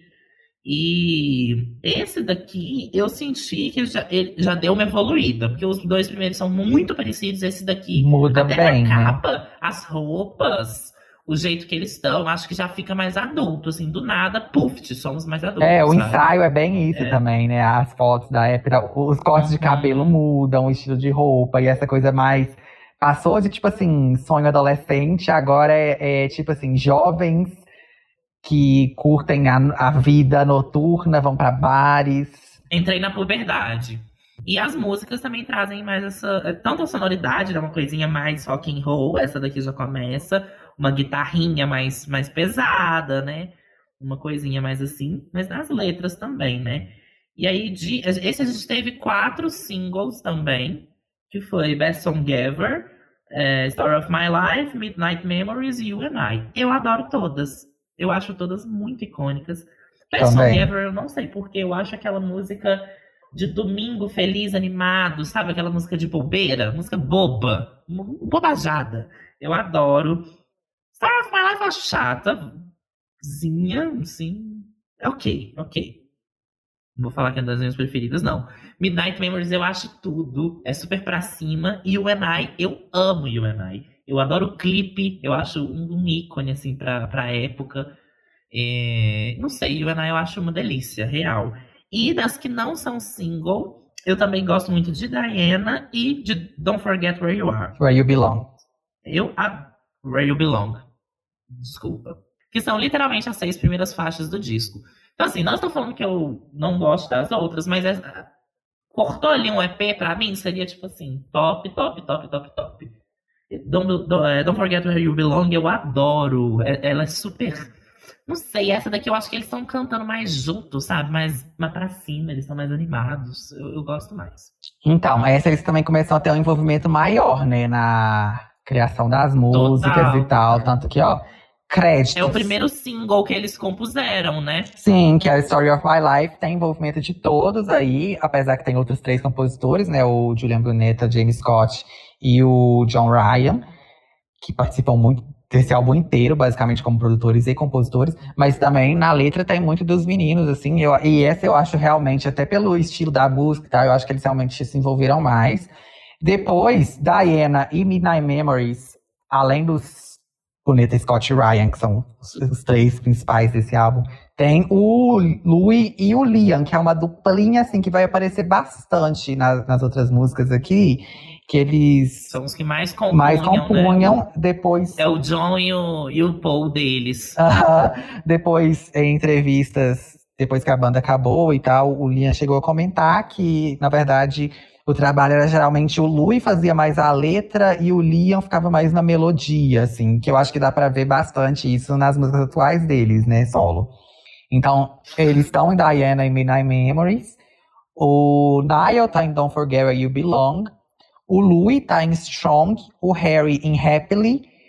É, right Now tem Louis, Liam e Harry. Little Black Dress tem Louis e Liam. Through the Dark, Louis e Liam. Something Great, Harry. Little White Lies, Louis e Liam. Better Than Words, Louis e Liam. E aí, falando das deluxe, né? Why Don't We Go There tem o Louis. Does He Know, Louis e Liam. Alive, Louis. E só. Ai, Does He Know é bafo também, tô lembrando aqui agora. Então, é, falando dos singles, eu também gosto muito de todos. Eu acho, assim, a melhor coleção de singles dos álbuns deles. Gosto muito da vibe mais rockzinha desse álbum. Ele é bem o do meio ali, eu acho que ele marca bem essa transição do som mais maduro dos dois últimos pro som mais jovial dos dois primeiros. Eu gosto muito, muito, muito, muito. Eu- Ele me lembra, fazendo uma associação com outro produto cultural britânico, que é Harry Potter. Eu sei que tá cancelado no momento, mas desculpa, né, gente? Não, a gente não consegue, não tem como ignorar o que, que é Harry Potter. como. Cancela J.K. Rowling, mas É, Harry Potter foi escrito, foi Tipo, escrita divina, assim. Não tem autor. É. Ele tem o Prisioneiro de Azkaban, né? Que também é o terceiro livro, que também marca essa, essa transição, assim, pra uma coisa mais madura. Então eu faço essa associação. E que também é o meu favorito de Harry Potter, o, o livro. Gostei, gostei da relação. É, falando em álbum, como eu falei, músicas que, que, se eu fosse fazer assim, tem mais músicas que eu gosto muito, muito, muito, seriam esse. Se eu fosse falar do álbum no geral, falando assim, todo é o conceito, estética, sonoridade, coesão e tal, seria o Four. E se eu fosse falar sobre era, tipo assim, o a One Direction, um momento, por mais que eu não tenha vivenciado tanto quanto as futuras, a Take Me Home eu ainda acho a mais icônica, né? Porque é bem assim, no auge da explosão ali, que tava aquele aquela loucura toda e tal. Mas. Então, além dos singles, as que eu gosto. O Pedro falou que não gosta de Story of My Life, gente. Eu amava Story of My Life, eu falei isso no início. E teve um tempo que eu enjoei um pouco dela, mas hoje em dia eu já gosto de novo. Mas You and I realmente, assim, não tem para ninguém. Eu acho que talvez seja a melhor balada deles. Vamos ver nos próximos dois álbuns uhum. se eu vou corrigir essa informação ou não. Mas eu gosto muito de You and I, eu acho assim, impecável. Ai, gente, todas são muito boas. Midnight Memories, eu amo o clipe. Eu acho que a época que eles estão mais bonitos em, como um todo, assim, que todos estão muito bonitos. E eles estão mais divertidos também, né? Todos os clipes são meio uhum. diferentões, assim, sabe? Eles começam a experimentar, eu acho. Um Best Song Ever também. E só os acordes da guitarra no início já acho icônico. E além dessas, eu gosto muito de Strong, muito mesmo. Happily, eu sei que todo mundo ama, eu gosto, mas não tanto, desculpa. Minha segunda opinião polêmica do dia. É... Ai, não sei, gente, acho que o meu passado, o Larry Shipper, vai influenciar muito Qual que é nas minhas escolhas aqui. O... Qual que é o clipe que eles estão, acho que num deserto, que tá cada um fazendo um It's My Girl. Que, tipo, fazendo um clipe no deserto. Isso, eu amo esse clipe. É, é que eu tava falando, que eu acho que o meu passado, Larry Shipper, vai influenciar muito das minhas escolhas aqui. É, porque são músicas que marcam a gente, desculpa. Vocês vão entender que eu acho que muitas pessoas que vão estar ouvindo esse episódio também eram ou ainda são Larry Shippers. Então, vou ter que escolher Strong e Something Great. Acho as melhores, assim, fora dos singles. Amo essas duas, mas das bônus, gente, pelo amor de Deus a live, a melhor de longe para mim. Eu acho incrível a live. É outra também que tem a teoria da conspiração aí sobre ser sobre homossexualidade, que eu acho que faz todo sentido do mundo. Desculpa, Luiz, espero que você não veja, não ouça esse episódio, mas é isso. Vamos pro Four. Vamos para o Four, que é o, o, o título mais preguiçoso, não que os outros também sejam títulos muito representativos. Foi ideia do Nile. Títulos meio. Eu já tinha o Ford da Beyoncé nessa época, né, gente? Uhum, 2011, né? É, só que a Beyoncé tem conceito pra ser quatro. Tanto que ela pôs o nome da filha de quatro. Mas eu, eu, eu gosto muito da, da, da vibe desse, porque assim, eu acho que o Merindei yeah, ele é muito uma sequência do Midnight Memories, assim, muito boa. Assim como Take Me Home é muito uma sequência do Up Night. Esse daqui eu acho que ele é muito separado. Ele é mais stripped, ele é mais. É, tem esse folkzinho, sabe? Essa coisa meio Bruce Springsteen, que é. Eu coloquei que é meio que tipo uma mistura de country, rock, folk no pop, sabe? Eu acho que tem mais voz, eu acho as melodias mais bonitas. Eu gosto muito do For é, é menos icônico, eu acho. Porque eu acho que é aquele álbum que eles já estão com muito dinheiro, já estão com muita fama, então qualquer coisa que eles fizerem vai bombar, Sim. sabe? Eu acho que o, o Fora é, é esse conceito. Não que seja ruim, tá, gente? É porque eu tô pensando assim, pelo conceito, pelo, que eles entregam, pela sonoridade, eu não acho que se fosse, por exemplo, se tivesse sido o segundo álbum, tivesse feito tão sucesso, sabe? Uhum. E eu gosto muito dos singles, são perfeitos mesmo. Still My Girl tem esse clipe maravilhoso que eu, que eu, que eu lembro muito de, tipo assim, ah, One Direction voltou, sabe? E Night Changes, eu acho que é a minha música preferida deles, de sempre, assim. Nossa, eu não gosto de Night Changes. Nossa, eu amo Night Changes, já foi meu toque de telefone, você acredita? Porque eu tinha. Eu, eu sempre falo aqui, né, de músicas que já foram meu toque de telefone, porque eu mudava muito meu toque de telefone. Sempre era a música que eu tava mais ouvindo no momento, assim, que eu achava que combinava com o toque de telefone. E Night Changes, eu não sei por qual motivo, eu achei que combinava, sendo que né, é uma coisa mais, mais trancas, assim. É, eu não sei, eu adoro Night Angels. Eu acho o clipe péssimo, aí eu tenho que dizer, porque é uma música que merecia um clipe bonito, e aí eles fizeram aquela papagaiada. Eu, eu, eu, tenho preguiça de gringo fazendo comédia, porque eu nunca acho engraçado. É tipo a Katy Perry fazendo um Uhum. clipe divertido, pagando de zoeira. Ah, eu morro de preguiça. Eu acho Night meio swish-swish, assim, nesse sentido do clipe. Mas eu adoro a música e de músicas que não são singles. Eu amo Clouds. Eu acho Clouds um bafo. Amo No Control. Eu acho que é a minha.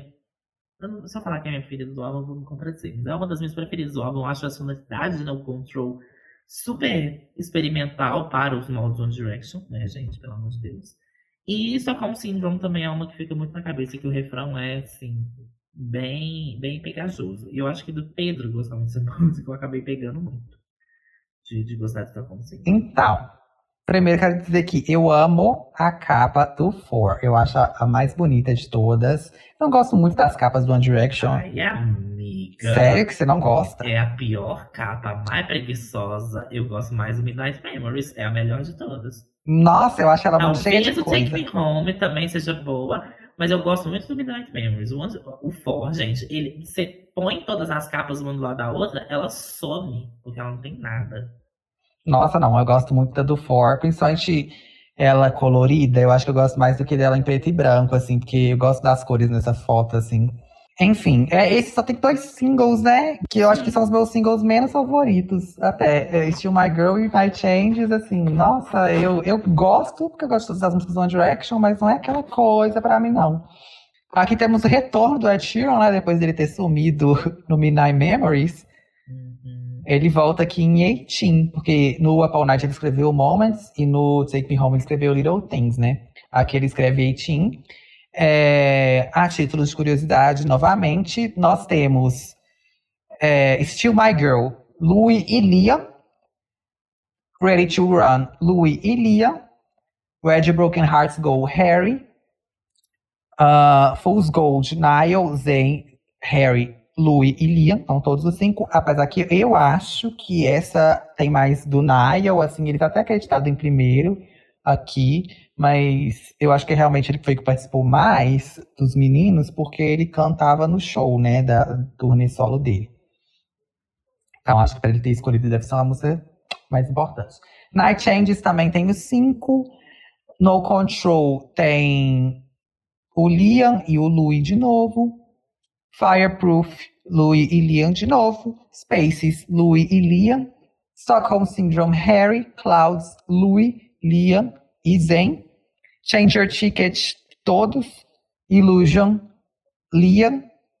E, é, e aí e tem um remix na edição é, japonesa, que também foi lançado como single avulso, né? Que é o remix de Still My Girl, do Big Paino, que foi quando o Liam resolveu atacar de produtor. E aí ele fez um remix.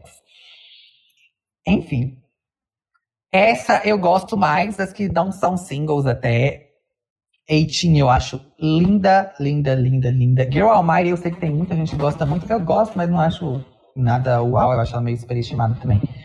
Fool's Gold eu também amo. Eu amo a vibe dela. Eu acho ela uma música que é calma, ela é muito bonita. Eu acho ela realmente a cara do Nile. Não sei se é por causa desse negócio do gold, ouro, eu associo com Leprechaun, Irlanda. Mas eu sempre lembro do, do Nile com, com ela, até antes dele cantar na turnê.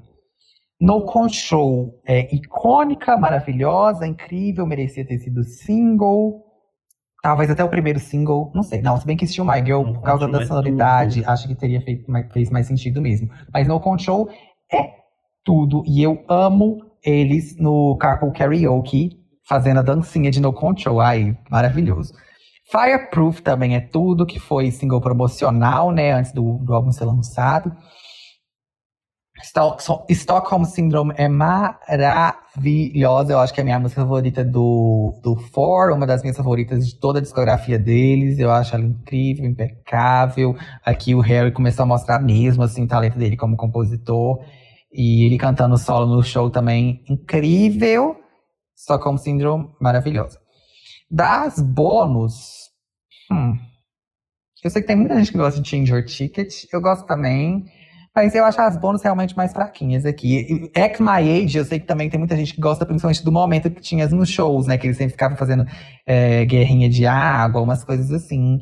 Mas eu acho essa música ok. Tem, tem um meme também, né? Você já viu? Jack My Age. Virou um grande meme no Twitter. Muita gente que nem conhece o Jackson, assim, porque tem aquele vídeo de. Que é umas três pessoas dançando, que eles ficam pulando, aí tem aquele toquinho do.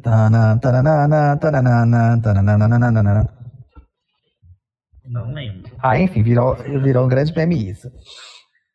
Mas uma coisa que você falou sobre a sonoridade ser mais diferente e tal, que eu acho muito importante falar deste álbum é pensando no contexto, né? Porque a gente tá falando aí 2014, mas o álbum começa sempre a ser feito no início dos anos, ele é lançado em novembro, mas eles começam sempre no, tipo, em janeiro, assim, enquanto estão fazendo o tour.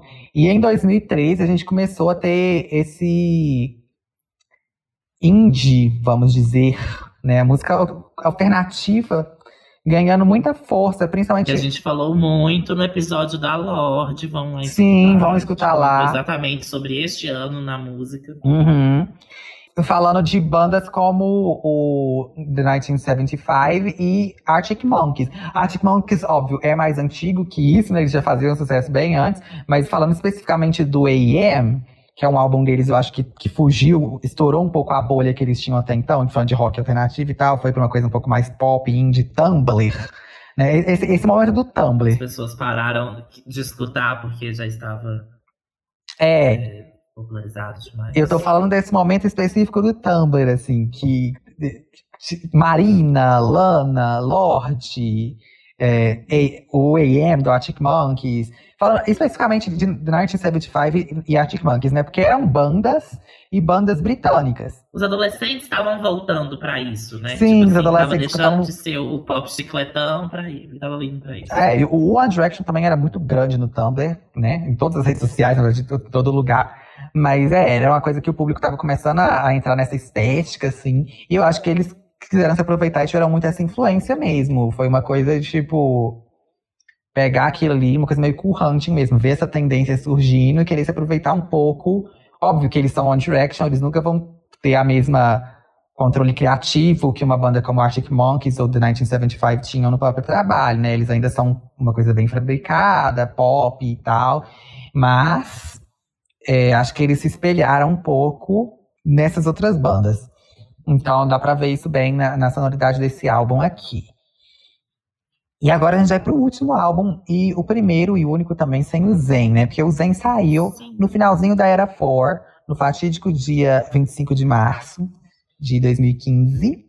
Eu lembro até hoje, porque eu estava sem celular Uma nessa grande época. tragédia foi. global, pessoas chorando, reclamando, gritando e se debatendo. Sim, eu tava sem celular, porque eu ia trocar de celular, gente. E aí eu vendi o meu antes de comprar um outro. Então eu fiquei um tempinho, nem lembro quanto tempo, mas bastante tempo sem celular nenhum. Então, desligado do mundo totalmente. E eu tava na, na sala e alguém comentou assim, tipo, ah, que não sei o que, que aquele menino que saiu do One Direction. Eu parei e falei, que? Alguém saiu do One? Aí falando que, era, que o Zen tinha saído, não sei o que, tava todo mundo comentando. Falei, gente, como assim? Eu fiquei em choque, meu mundo caiu. E aí eu fui ver as notícias e tal. Ai, uma, uma tristeza, né, gente? Mas já tava tendo os boatos, eu lembro.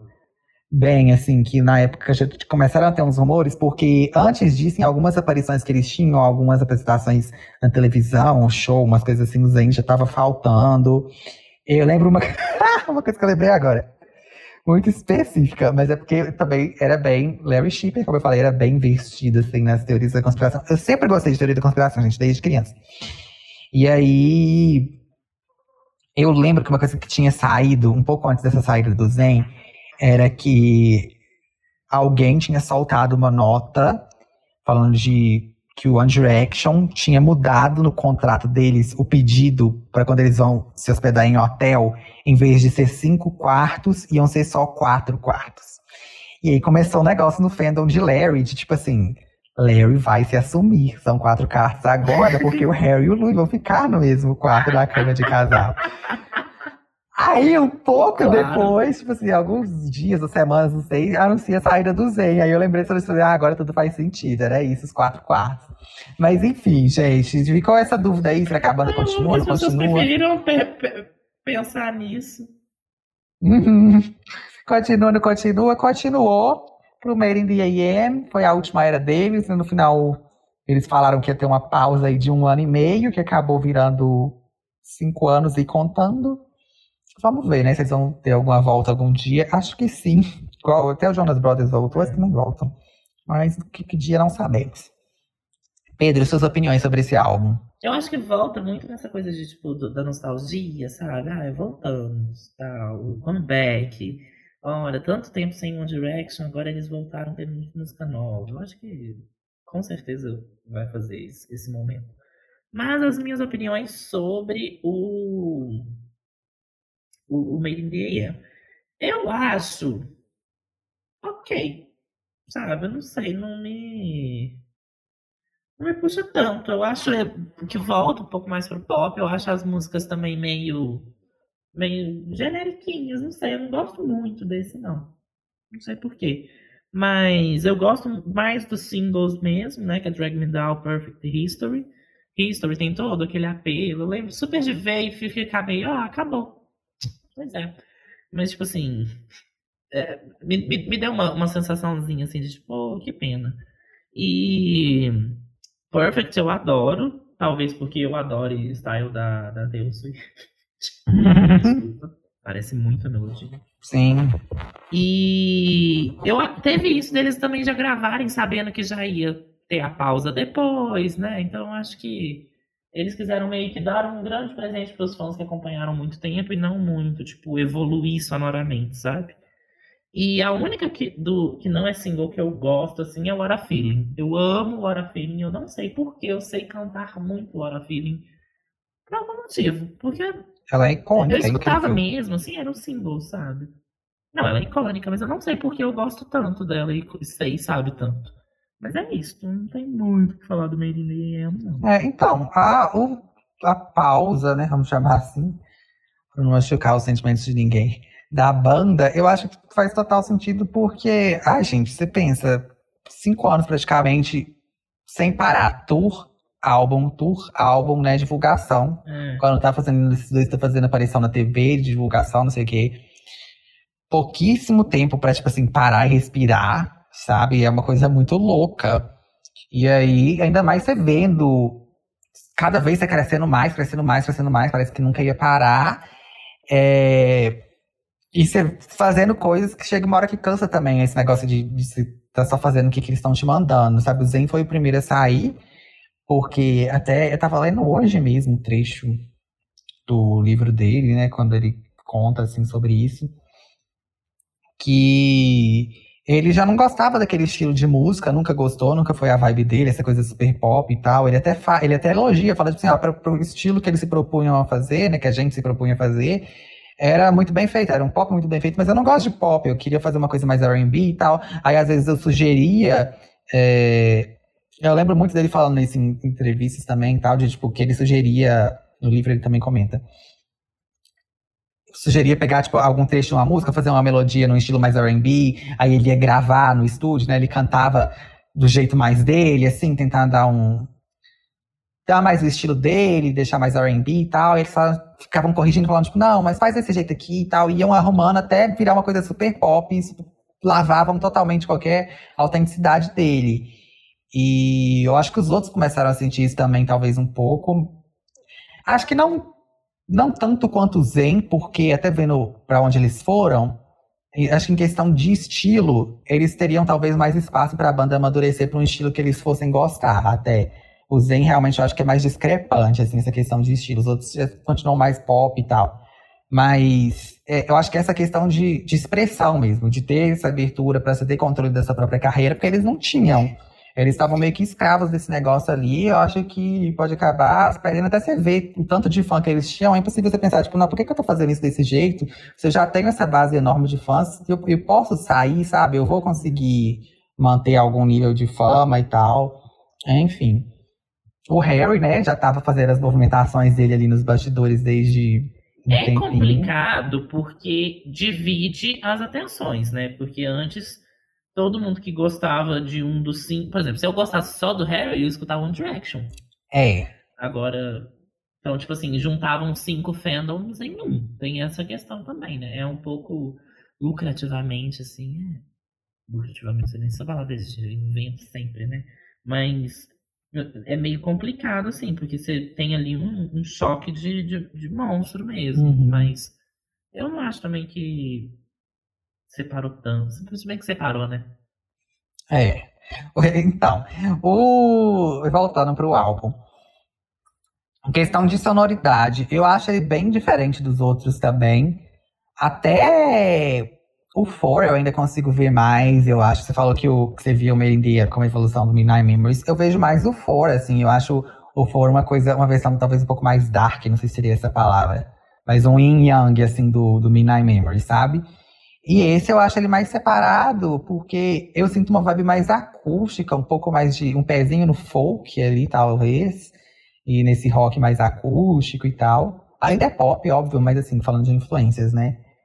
E aí eu sinto que ele é uma coisa um pouco mais é, stripped, sabe? Back to basics, assim. Em questão de som. Eu acho isso muito do Force, acredita? Ah, eu entendo também. Mas enfim. É, eu acho que ele também não tem tanta energia quanto os outros, os outros são mais pra cima e tal. Aí Não, isso não tem. desce um pouco, até por ser uma coisa de despedida, né? Um- Assim, já dava pra saber, né, gente? Não sei como que a gente não percebeu. Porque você vê nas letras desse álbum, tipo, quase todas são sobre despedida, sobre término de alguma forma. Então, né? É complicado.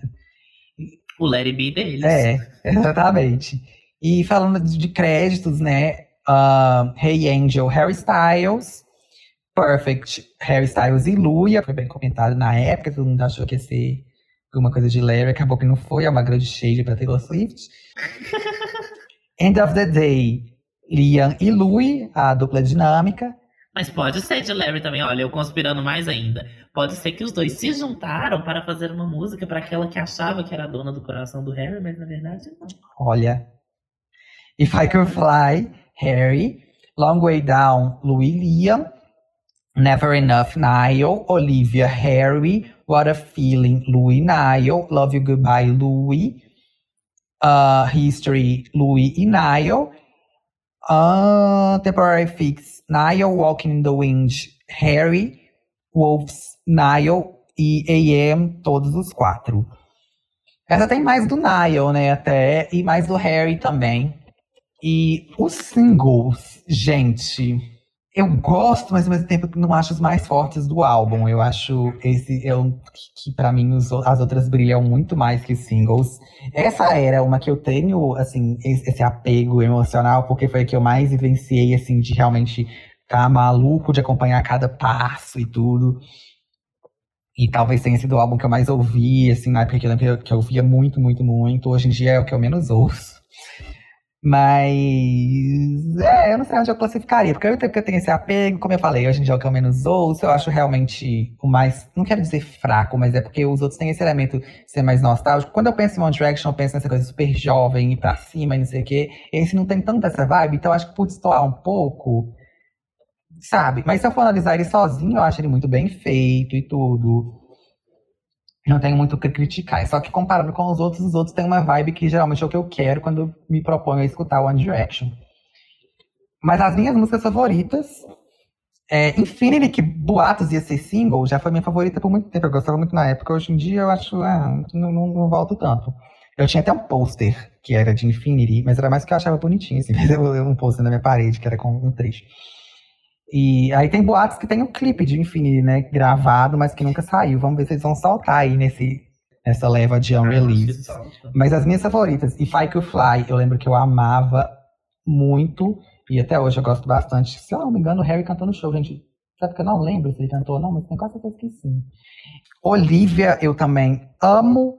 What a Feeling é incrível. Maravilhosa, deveria ter sido single. É, tem muita gente que, tipo assim, que eu vejo gente que tipo, nem gosta tanto de One Direction, mas ouve essa música e fala, uau, que música incrível. Então talvez deveria ter sido single pra apresentar É esse outro lado, assim. Eu acho ela realmente muito bem Eu feita. acho ela muito filha de Drag Me Down. Não sei porquê. Eu acho que a sonoridade lembra, assim, só que é mais. Eu acho ela mais madura. Eu acho ela das mais Sim. maduras, assim. É, a voz deles tá de som. Sei lá, tá uma voz tipo de adulto mesmo. É, é uma direção que eu gostaria de ver eles, se fossem fazer um outro álbum, né? Indo pra esse lado. Uhum. E é, eu acho que são aí da- das Deluxe, que eu também amo. Essa eu acho que é a que, tipo assim, que eu mais gosto das faixas Deluxe, sabe? Eu gosto muito de todas as quatro, mas Wolves, eu amo a sonoridade de Wolves, eu acho ela super diferente. Ah, Temporary Fix eu acho muito uma irmã de No Control, apesar que eu prefiro No Control. Walking in the Wind, eu acho a letra dela também melhor assim pra despedida. Eu lembro que eu ouvi ela muito na época do meu terceiro ano. Sabe? Eu acho que eu tenho até uma foto do meu Instagram com, com a legenda dela. Eu acho que ela uma das melhores letras, assim, dessas que eles tentaram fazer essa vibe despedida. E AM talvez seja a que eu menos gosto das Deluxe, mas ainda assim eu gosto bastante também. Mas as minhas favoritas, com certeza, é If I Could Fly, Olivia e What a Feeling. Olivia, eu acho ela meio chatinha, você acredita? Hum. Eu, eu, todas as que você citou no seu vídeo de álbum perfeito do Harry Styles, eu escutei, eu escutei com mais cuidado, sabe? Quando fui montar a pauta. Mas, sei lá, sei lá. Hum, ok. E esse álbum também teve uma coisa muito importante, que é o EP de Perfect. Você chegou a escutar? Não. O que que acontece? Tem uma música, ela tá até na versão japonesa do Made in the AM, que se chama Home. Ela foi escrita pelo Louis. Só que ela não, ela era pra ser pro, pro AM, só que ela não foi pra versão final do álbum. Acabou que a música vazou. Existe uma grande teoria fortíssima que eu particularmente acredito que foi o próprio Louis que vazou a música, porque ele ficou puto que não colocaram no álbum. Hum. Aí, né, a gravadora falou, tipo, tá, a música vazou, vamos. Agora já tá aí, né? O pessoal vai escutar, vamos fazer eles escutarem do jeito que vai dar dinheiro pra gente. Então vamos lançar ela oficialmente, só que não ia entrar pro álbum. Lançaram um EP de Perfect, que não faz sentido nenhum. Que tem Perfect acústico, um remix de Perfect, tem um remix de Drag Me Down, do Big Pain de novo, né? Que é o, que é o Lia. E tem Home incluído ali. Então geralmente a gente escuta só por Home mesmo. Só que essa música é muito importante na, na toda a conspiração Larry Shipper por causa da letra dela, por ter sido escrita pelo Louis e porque a letra é uma que também, assim como a live pra mim, é que claramente a letra dessa música é sobre homossexualidade. Tipo, essa aqui não tem como, tá? Desculpa, essa pra mim grita assim. Depois eu vou escutar. E é, ela é uma música mais. Não vou chamar de triste, mas ela é mais calminha e tal. É bem bonitinha. Mas é isso, gente. Eu gosto muito de Home também, mas é isso sobre o Made in the AM. Eu acho que a gente encerrou, né, a- os álbuns do One Direction, falando um pouco então sobre as carreiras solo, né, agora. É, eles já, já separaram mesmo e já ficou por isso, né? Já. Até hoje, sem muito boato de voltar e tal. Só agora, né, que foi dar os 10 anos, aí, tipo, é, colocaram lá, não sei quando. Eu não lembro muito bem, acho que você pesquisava One Direction no Google e aparecia, tipo, que o, o Zen fazia parte, aí todo mundo, ai meu Deus, o Zen vai voltar, e eles vão voltar e vão fazer. Eu acho que se forem fazer uma grande turnê, um álbum de comeback, eu acho que o Zen volta, sendo bem sincero. Não sei não. Pra, pra causar, assim, sabe? Tipo, voltei. Ah, um- uma vez, sabe? Até as, as. Como é que chama? Aquelas doidas, A Vitória? Anos 90. É, até ela voltou. Teve a outra lá que brigou, que saiu também, que depois voltou pra fazer show. Em algum momento os cinco ainda vão aparecer, tá, gente? Podem ficar tranquilos. A não ser que eles morram antes disso. Que horror. Mas pode acontecer. É, eu acho que em algum momento eles voltam, sim. Mas agora vamos falar, né, do que, que eles estão fazendo aí na carreira solo, que eu não acompanho muito, assim, só de dois mais em específico, os outros vou falar bem em passando, o Pedro fala mais com cuidado. Começando pelo Nile, que, né, ele já puxa esse popzinho mais levezinho, mais folkizado, bem é de Sheeran, né, bem a cara, né, tipo as músicas, acho muito filhas, assim. E aí eu conheço, na verdade, algumas músicas do Flickr por tocar mesmo. escutar, sei lá, rádio, etc. Que é o é, Slow Hands, eu gosto. Too Much, é, Too Much West, que eu também gosto. E tem aquela outra também, como que chama? É só pros TT aqui. Eu nunca vou lembrar o que que é. Qual que é o outro single, Pedro? Qual? Flickr. Outro single de Flickr. This Town, This Town, é This Town. This Town, é, foi o lead single, não foi não? Ou tô doida? Foi mesmo. O. Ah, continuando. Tem o Flickr de 2017, lá bem a carinha dele. E agora, em 2020, ele lançou o segundo álbum dele já, o Heartbreak Weather, que eu não escutei nenhuma música, não faço a mínima ideia do, do, do, do que acontece. Mas eu fui dar uma olhada, né, e tal. É, ele meio que compõe a maioria dos trabalhos mesmo. E uma coisa que eu achei muito curiosa é que nos dois álbuns dele, a equipe de produtores é basicamente a mesma equipe que produziu One Direction, assim, na, durante a carreira. Então parece que ele mantém, assim, um bom contato com, com a galera da época. Então talvez eu fico pensando se, se eles continuassem. Bom, eles juntos provavelmente cada um ia falar alguma coisa e tal, mas eu acho que pensando na carreira, assim, talvez o Niall seja o sucessor do One Direction. do, do legado One Direction. Eu acho é. super. Eu sempre achei desde o. Quando teve o Made in the AM, assim, eles anunciaram a pausa e tal, as carreiras solo. Eu sempre achei que o Niall fosse dar essa continuidade. Foi realmente o que eu senti com o Flickr, assim, que era muito essa continuação mesmo do. Até comentei, né, quando a gente tava falando do Made in the AM, sobre ter mais do Niall e do Harry. E realmente, o primeiro álbum do Harry, o primeiro álbum do, do Niall, né, o Flickr e o Harry Styles, são bem o que eu vejo, assim, de influência que tem no, no Made in the AM, questão de sonoridade. Os dois citam muito a Fleetwood Mac, principalmente, como, como influências, né? O Harry é muito amigo da Stevie Nicks e tal. Então, eu, eu acho bem a cara do Niall, assim. E dá pra ver que é muito o som dele, ele sempre foi esse carinha do violão e tudo. Eu gosto bastante até, assim, eu acho que ele tem muito potencial pra ser esse novo Ed Sheeran. Acho até que eu, eu esperava até mais do sucesso que foi. Não que ele não tenha feito, né? Slow Hands é gigante, eu tô vendo aqui agora no Spotify tem quase, tipo, 598 milhões de streams. É mais que Drag Me Down, né? E, mas o, o Heartbreak Weather até que não fez tanto barulho, apesar que eu amo Nice to Meet Ya, eu acho ela incrível, Pedro, escute. Mas o resto eu escutei acho que só uma ou duas vezes, assim, eu tenho que escutar mais. O Flickr eu escutei mais vezes, mas como era muita. Eu, eu acho o Flickr muito romântico, muito balada, não sei o quê, eu tava, não era muito a minha vibe na época. Então, eu não, não me conectei tanto, sabe? Mas eu gosto muito de Too Much West, Slow Hands, This Town, tal, que são os, são os singles. Since We're Alone também gosto. Mas o Niall recentemente também, né, mês passado, lançou um remix de Moral of the Story, que é uma música que tava hitando bem no TikTok aí.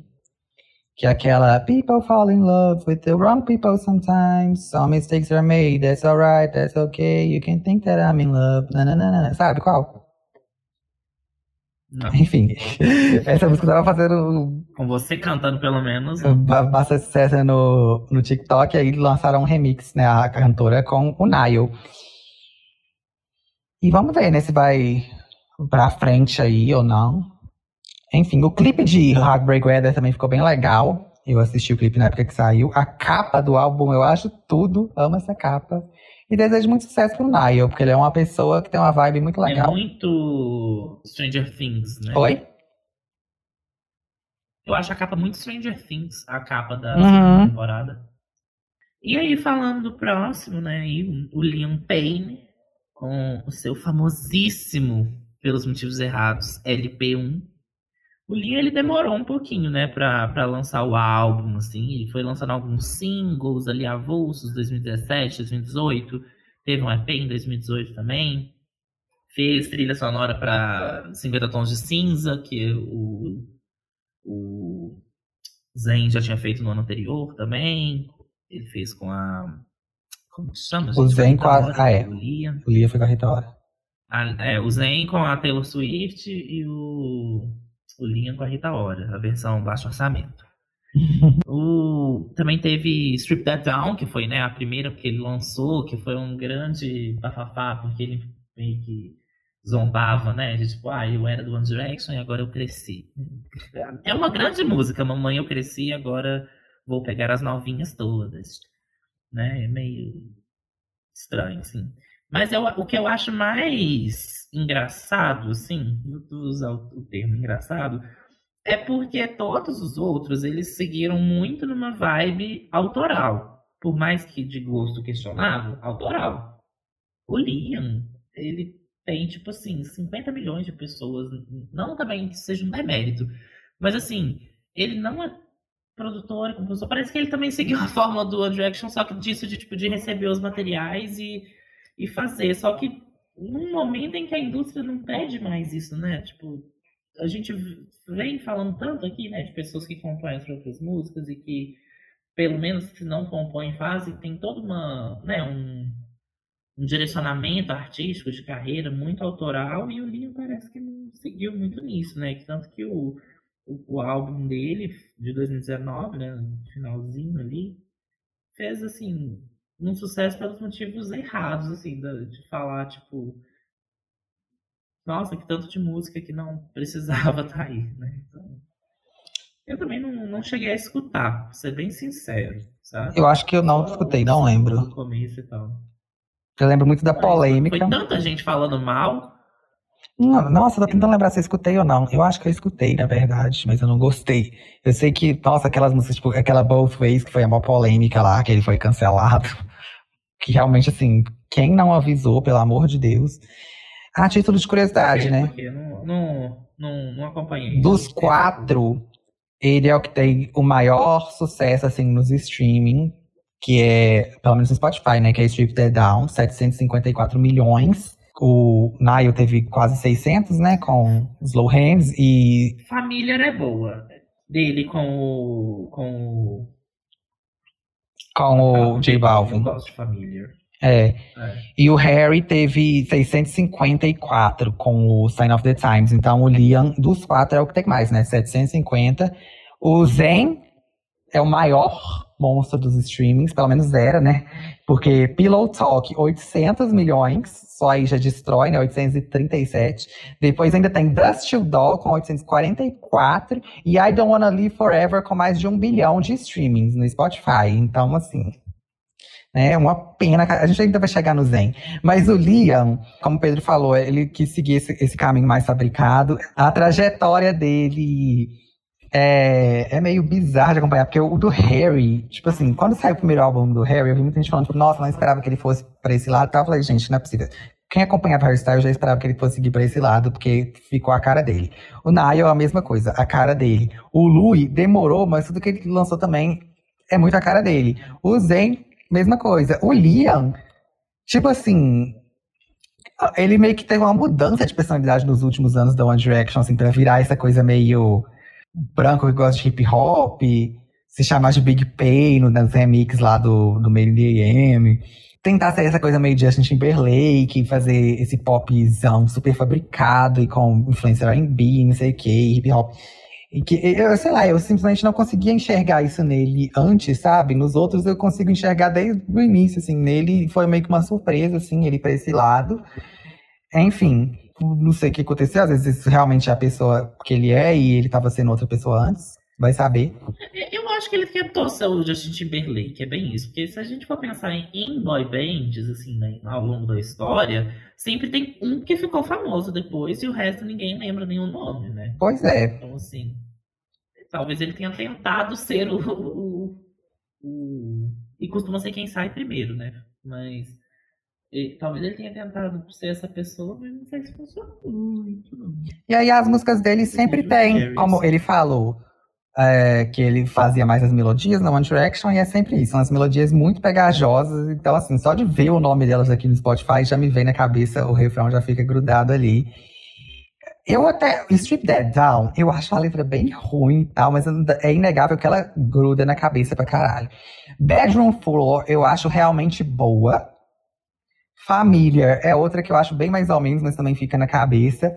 For You, eu também acho mais ou menos. Por ser trilha pra 50 tons, eu acho que poderia ser bem melhor. Mas Bedroom Floor é a única que eu acho, tipo assim, realmente, nossa, essa música é boa. Essa Polaroid, que tá aqui como a mais escutada dele atualmente, eu confesso que eu não escutei, depois vou ouvir. Mas sobre o Liam é isso, eu não acompanho muito a carreira dele. Acontece não. que o, que o povo do, do 50 Tons de Cinza adoram os britânicos pra fazer a, a trilha sonora. Pois é. Sim, Ellie Goulding, o, o Liam, a Rita Ora. Não entendi. Agora sobre o Harry Styles. Quem quiser saber um pouquinho mais, assim, mais detalhado, com mais horas de conteúdo, podem ir lá escutar o nosso episódio sobre o Fine Line. Mas aqui rapidinho, né? O Harry já, de- já vinha demonstrando que ele queria seguir nessa vibe meio intelectualoide, meio alternativozinho. E aí ele já foi puxando aí pra essa vibe mais rock, meio situado ali no, numa época meio do glam rock, assim, dessa coisa meio David Bowie, anos 70 e tal. E aí ele já veio com Harry Styles, né, um intitulado aí, e em 2017 foi o ano que a maioria deles, né, começou a lançar seus trabalhos solo. E depois, em 2019, no finalzinho do ano passado, ele veio com Fine Line, aí já com outro conceito, com outra proposta, e evoluindo ali o, o Harry Styles. Você tem alguma coisa para falar? Então, eu tenho, primeiro, que eu não gosto do nome Harry Styles no primeiro álbum, eu acho preguiçoso. Ele já falou sobre. Acho que uma das ideias era que fosse Sign of the Times, né? Mas eu acho que o, o Prince, se eu não me engano, tem um nome com esse álbum. Ou algum outro cantor assim. né? É, e aí ele falou, tipo, não. Sign ou The Times. É, tipo assim, aí falou, tipo, com Não vou fazer isso. Então, mas outro nome que ele tinha em mente também era The Pink Album. Gente, esse nome é genial. Pro... Ai, sério, devia ter sido esse nome. Eu ia amar, incrível. Enfim, eu gosto muito desse álbum. Tem tempo que eu não escuto, inclusive, vou escutar de novo. Assim que eu tiver um tempinho, talvez hoje ainda. Ah, o Fine Line, eu já dei todas as minhas opiniões lá. Uma coisa, eu acho que o Harry Styles é muito esperto. Eles, assim, né, desde a época do One Direction, assim, antes se querem pensar em acabar, já tinha saído na- nas notícias aí que o Jay-Z queria assinar o Harry como artista solo. É, ele sempre fez muitos contatos, assim, muito networking. E eu acho que ele sempre foi muito autêntico, até dentro da One Direction, por mais que ele estivesse cantando coisas que às vezes ele só recebia ali, gravava e tinha que fazer. O próprio cabelo. Acho que né? é nessa coisa do muito estilo, assim, do, do cabelo, das roupas e tal. Ele sempre foi muito, passou muita autenticidade nesse sentido, das entrevistas e tudo. E aí, eu acho que a carreira dele toda, gente, é muito bem feita. É um, um exemplo, assim, de artista pop. O crescimento dele também é, tá sendo muito bizarro. Agora com o Watermelon Sugar, que tá... Gente, a Dorio ficou. Deve estar ainda, né? No, no top 10 da Uhum. Billboard. Uma coisa que eu nunca ia imaginar. Ficou lá, ó. Tempos e tempos e tempos. Sim, o, segundo álbum dele, os outros, né, pelo, pelo menos o, o Nile, teve um pouco de dificuldade de manter o sucesso do primeiro álbum com o segundo, né, não foi tanto. O Harry conseguiu crescer mais, o é a mesma coisa, né, também deu uma caída, assim, o Liam e o Louis, vamos ver, mas o Harry foi o único que conseguiu realmente subir mais, assim, eu acho que ele já ultrapassou a barreira do fãs de One Direction, com toda a certeza do mundo, porque o Watermelon Sugar virou uma coisa, tipo, acho que todo jovem, assim, conhece e gosta da música. Ele conseguiu. Ele conseguiu é, fazer um negócio que, é, que eu acho que é o que os outros não conseguiram ainda. Que é o quebrar o estereótipo do, do teen adolescente. Do teen adolescente é ótimo. Do ícone adolescente. Que os outros, é, eles continuaram fazendo música para adolescente, só que para adolescente de agora. Percebe? Sim. O Zen menos, assim, acho que o Zen não tanto. O Harry, ele conseguiu falar, não, eu vou fazer uma música pro povo mais velho. Falar, hum, entendi, esse daí, ele, ele tem potencial, sabe? E que também é super autêntico, que é super a cara dele também. Não tô falando que é, sabe, 100% fabricado também não. Mas eu acho que por ser uma coisa que agrada um pouco mais um ouvido mais é, mais velho, assim, e que é muito familiar para quem já conhece um Prince, já conhece um David Bowie, já conhece um The Who, já, sabe? Porque é também a crítica que a gente falou no Fine Line, né? Ele não inventa nenhuma roda, ele pega uma- umas, Sim. umas coisas já muito repertoriadas. Mas para quem não conhece, né, é uma boa porta de entrada. Mas para quem já conhece, fala, uai, esse menino tá fazendo ah, as músicas boas. É, eu acho legal que ele consegue agradar É, que é o- jovem que gosta de pop, porque ele é o Harry Styles. Ele consegue agradar jovem que é um pouco mais alternativo, gosta mais de rock e tal. Eu vejo super assim no TikTok esses meninos, tipo. É, que- quebrar essa barreira com o homem, hoje em dia é até mais fácil um pouco, né? Porque caiu um pouco, ficou meio demodê esse machismo na música, né? Tipo assim, ah, esse cantor aí gente ficou pra mulher. Mas ainda assim, é, é mais difícil a gente ver, tipo assim, caras héteros que gostam de, de artista desse tipo, sabe? E o Harry, eu acho que ele consegue quebrar, assim, eu vejo muito no TikTok, por exemplo, esses meninos. Tem muito esse nicho no TikTok de meninos que tocam guitarra, meninos músicos e tal, e todos eles gostam muito do Harry. É, até caras mais velhos também, que são, tipo, esses saudosistas do rock, gostam do Harry por trazer essa coisa meio nostálgica. Então ele consegue agradar todos os públicos. E ele é uma coisa assim, por exemplo, o Liam, a gente falou sobre ser muito fabricado e tal, até como crítica. Eu acho o Harry Styles super fabricado. Só que eu acho que a fabricação dele é de um jeito que faz parecer que é mais autêntico. Eu acho que tem mais o dedo dele ali também, óbvio. E aí acaba sendo. Tem elementos mais diferentes e tal, coisas mais assim, que, que trazem um pouco mais de autenticidade, sabe? Tem uma coisa mais. Mais uniqueness, vamos dizer assim, pra ele. O Liam pode ser, tipo, qualquer outro artista masculino, sabe? Eu acho que isso que falta um pouco. O problema não é ser fabricado, sabe? Porque é, a, Ser genérico. Pop né? é isso, entendeu? O negócio é que você tem que trazer um diferencial. E aí o, o Harry, eu acho que ele consegue trazer isso muito bem. Eu só me incomodo um pouco que eu acho que tem os fãs dele, assim, colocam ele às vezes num pedestal de tipo assim, como se o trabalho dele fosse 100% autoral, ele estivesse inventando a roda e fosse tipo, uau, que cara genial, incrível e tal, sendo que não é bem assim, né? Mas tudo bem, eu ainda gosto muito dele, adoro, adoro todos os álbuns, sou ansioso pelo próximo. E falando do possível par romântico de Harry Styles, Louis Tomlinson, que ele eu acho que é o que mais, assim, apagadinho, né? Se a gente for parar pra pensar, o que fez menos sucesso, assim, eu acho, e que também tem menos trabalho. Foi lançar o álbum dele agora só em 2020, o, o Walls, né? Enquanto alguns aí já estavam com dois álbuns, ele lançou o primeiro agora, mas que é um álbum também super dele, assim, eu não escutei, não faço a mínima ideia. Tô falando aqui só de informações mesmo. Mas eu lembro de algumas musiquinhas que ele lançou mais lá no começo, que era uma coisa mais é, eletrônica, né? Ele foi pra uma vibe mais assim, eletropop e tal. No Walls muda muito. Com os DJs e tal. Oi? O Walls é bem diferente. Ah, é? Sim. Ah, chocado. Então conta pra gente o que que eu gosto. É, Então, o Louis, era como eu falei, teve uma época que ele chegou até a ser meu favorito, assim, meus papéis de parede no celular, gente, quando eu tinha 16 anos, sempre era alternado ou o Harry ou o Louis. E atualmente é o Harry, inclusive. E ele já foi meu favorito por um tempo. Aí teve toda aquela polêmica comigo na internet. Eu falo assim, como se fosse, uau, super relevante, né? Não foi relevante pra ninguém, só pra mim mesmo, mas porque realmente me deixou magoado. Pra quem não sabe, vou infelizmente ter que reviver essa treta, mas é porque, assim, como eu sei que quem escuta esse podcast dá trabalho de escutar um negócio de duas horas, não vai sair fazendo, revivendo coisa no Twitter, pelo amor de Deus, tá? Mas é porque tinha um vídeo meu que eu falava, na época que a banda acabou, sobre o que, que eu esperava da carreira de cada um. E eu falei que eu achava que o Louis não ia, ia ser o que ia menos fazer sucesso comercialmente, porque ele era o que tinha o vocal mais fraco. Gente, acabou que assim, alguns anos depois, eu fiz um vídeo criticando alguns comportamentos de umas Larry Shippers, e aí muita gente do próprio fandom de Larry é, viu esse vídeo e concordou comigo, entendeu? Fez essa autocrítica e falou, tipo, nossa, isso que ele tá falando é muito verdade e tal. E aí começaram a divulgar esse vídeo muito dentro da- dos grupos de Larry Shipper e tal, falando, tipo, gente, olha isso aqui que ele tá falando, é muito real, vamos pensar sobre isso, não sei o quê. E aí comecei a ter essa grande atenção de Larry Shippers. E aí uma delas resgatou esse vídeo meu antigo falando isso do Louis e falando, tipo, nossa, não acredito que vocês estão falando bem desse menino, defendendo ele, sendo que ele falou mal do Louis. E aí começou, né, aquele surto, assim, que eu não poderia twittar nada sobre nenhum assunto, que vinha, tipo assim, 50 pessoas me xingar e falar mal de todas as gerações da minha família, em todas as minhas redes sociais. Então foi um surto muito grande que eu acabei, assim, conectando isso ao Louis, obviamente. Então eu não parei de acompanhar muito a carreira dele, porque eu fiquei com, esse, com essa memória negativa em relação a ele. Então, desculpa. Continuo achando o vocal dele mais fraco, gente. E assim, né, eu acho ele talentoso sim, em outros aspectos. Tem vários cantores que têm um vocal super fraco, fazem sucesso do mesmo jeito. Eu não acho que vocal é tudo na vida.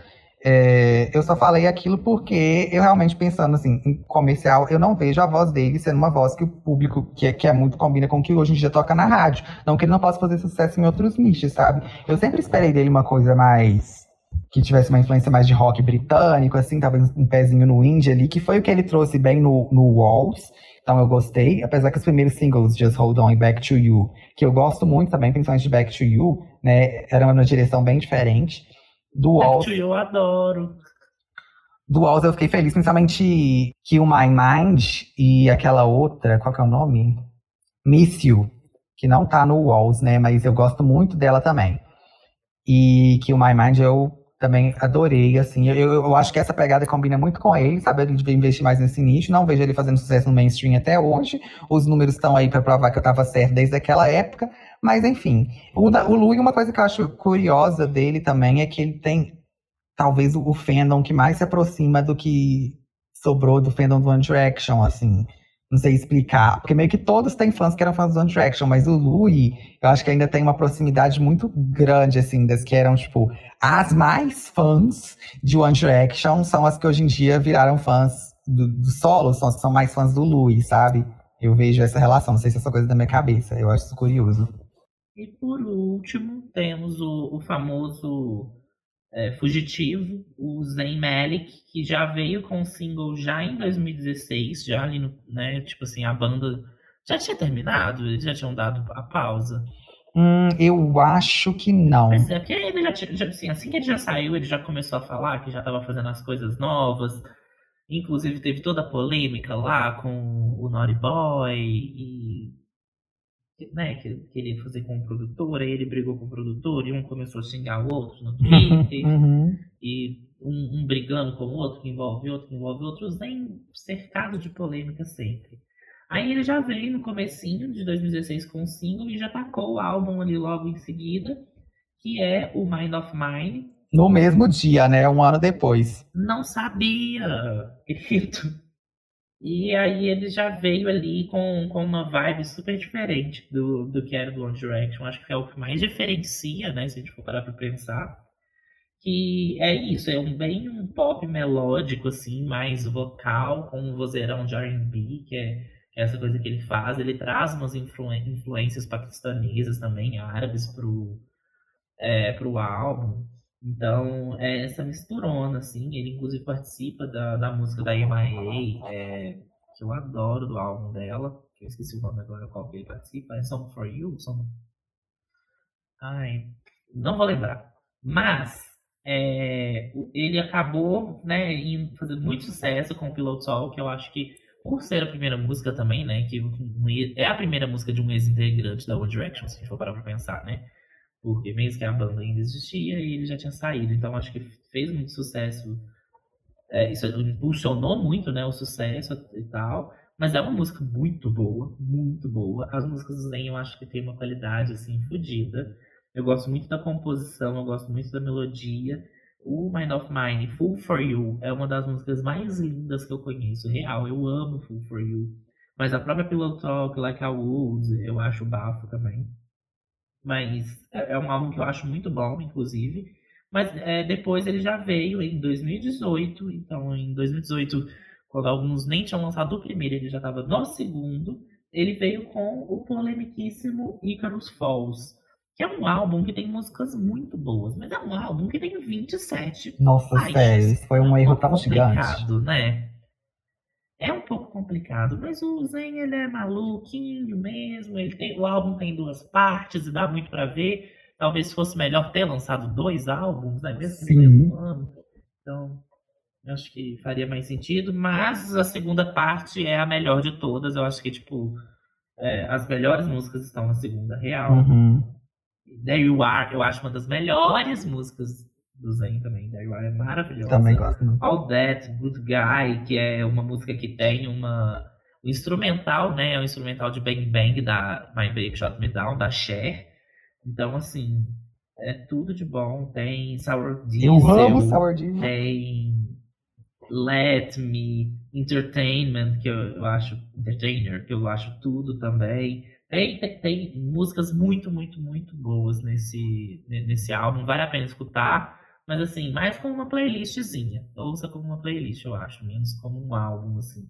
E ho- hoje, atualmente, ele está esperando um filho com sua queridíssima Didi Hadid, já citada né, anteriormente aqui dessa família Hadid, que, que tem como gêmeos e noras Zayn Malik, Dua Lipa e The Weeknd, não mais, mas já teve.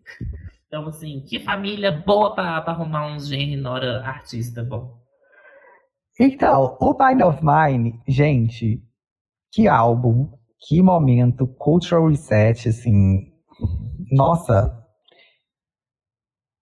She's an icon, she's a legend, and she is the moment. Sério. Amo, marcou Pois é, muito eu, pra eu boto muita fé que muita gente já falou, ah, já que ele sai, então vamos ver o que, que esse menino vai trazer, E né? ele trouxe Vamos ver se vai ser bom. E ele veio e entregou. É. demais. Não, a capa, já começando pela capa. Eu amo essa capa, gente. Que capa linda, sério. Tipo, o conceito todo, assim. É super simplesinho, né? Que é ele criança com a tatuagem dele adulto. Mas eu acho muito bonita a foto, as cores, sei lá. Ai, gosto demais. As músicas. A intro, já amo o álbum com intro, vocês sabem. E com um, um intermission ali ainda, que é lindo. Sério, eu amo Flower, que é a intermission, e amo a intro. A vibe delas é um, um negócio assim. Quando você tava acostumado a ouvir One Direction, gente, aí você ouve um álbum com esses dois, é sério, é outro nível, outro nível. Aí você entende que ele tava falando de querer se expressar mais artisticamente, não ser muito a vibe dele, One Direction e tal.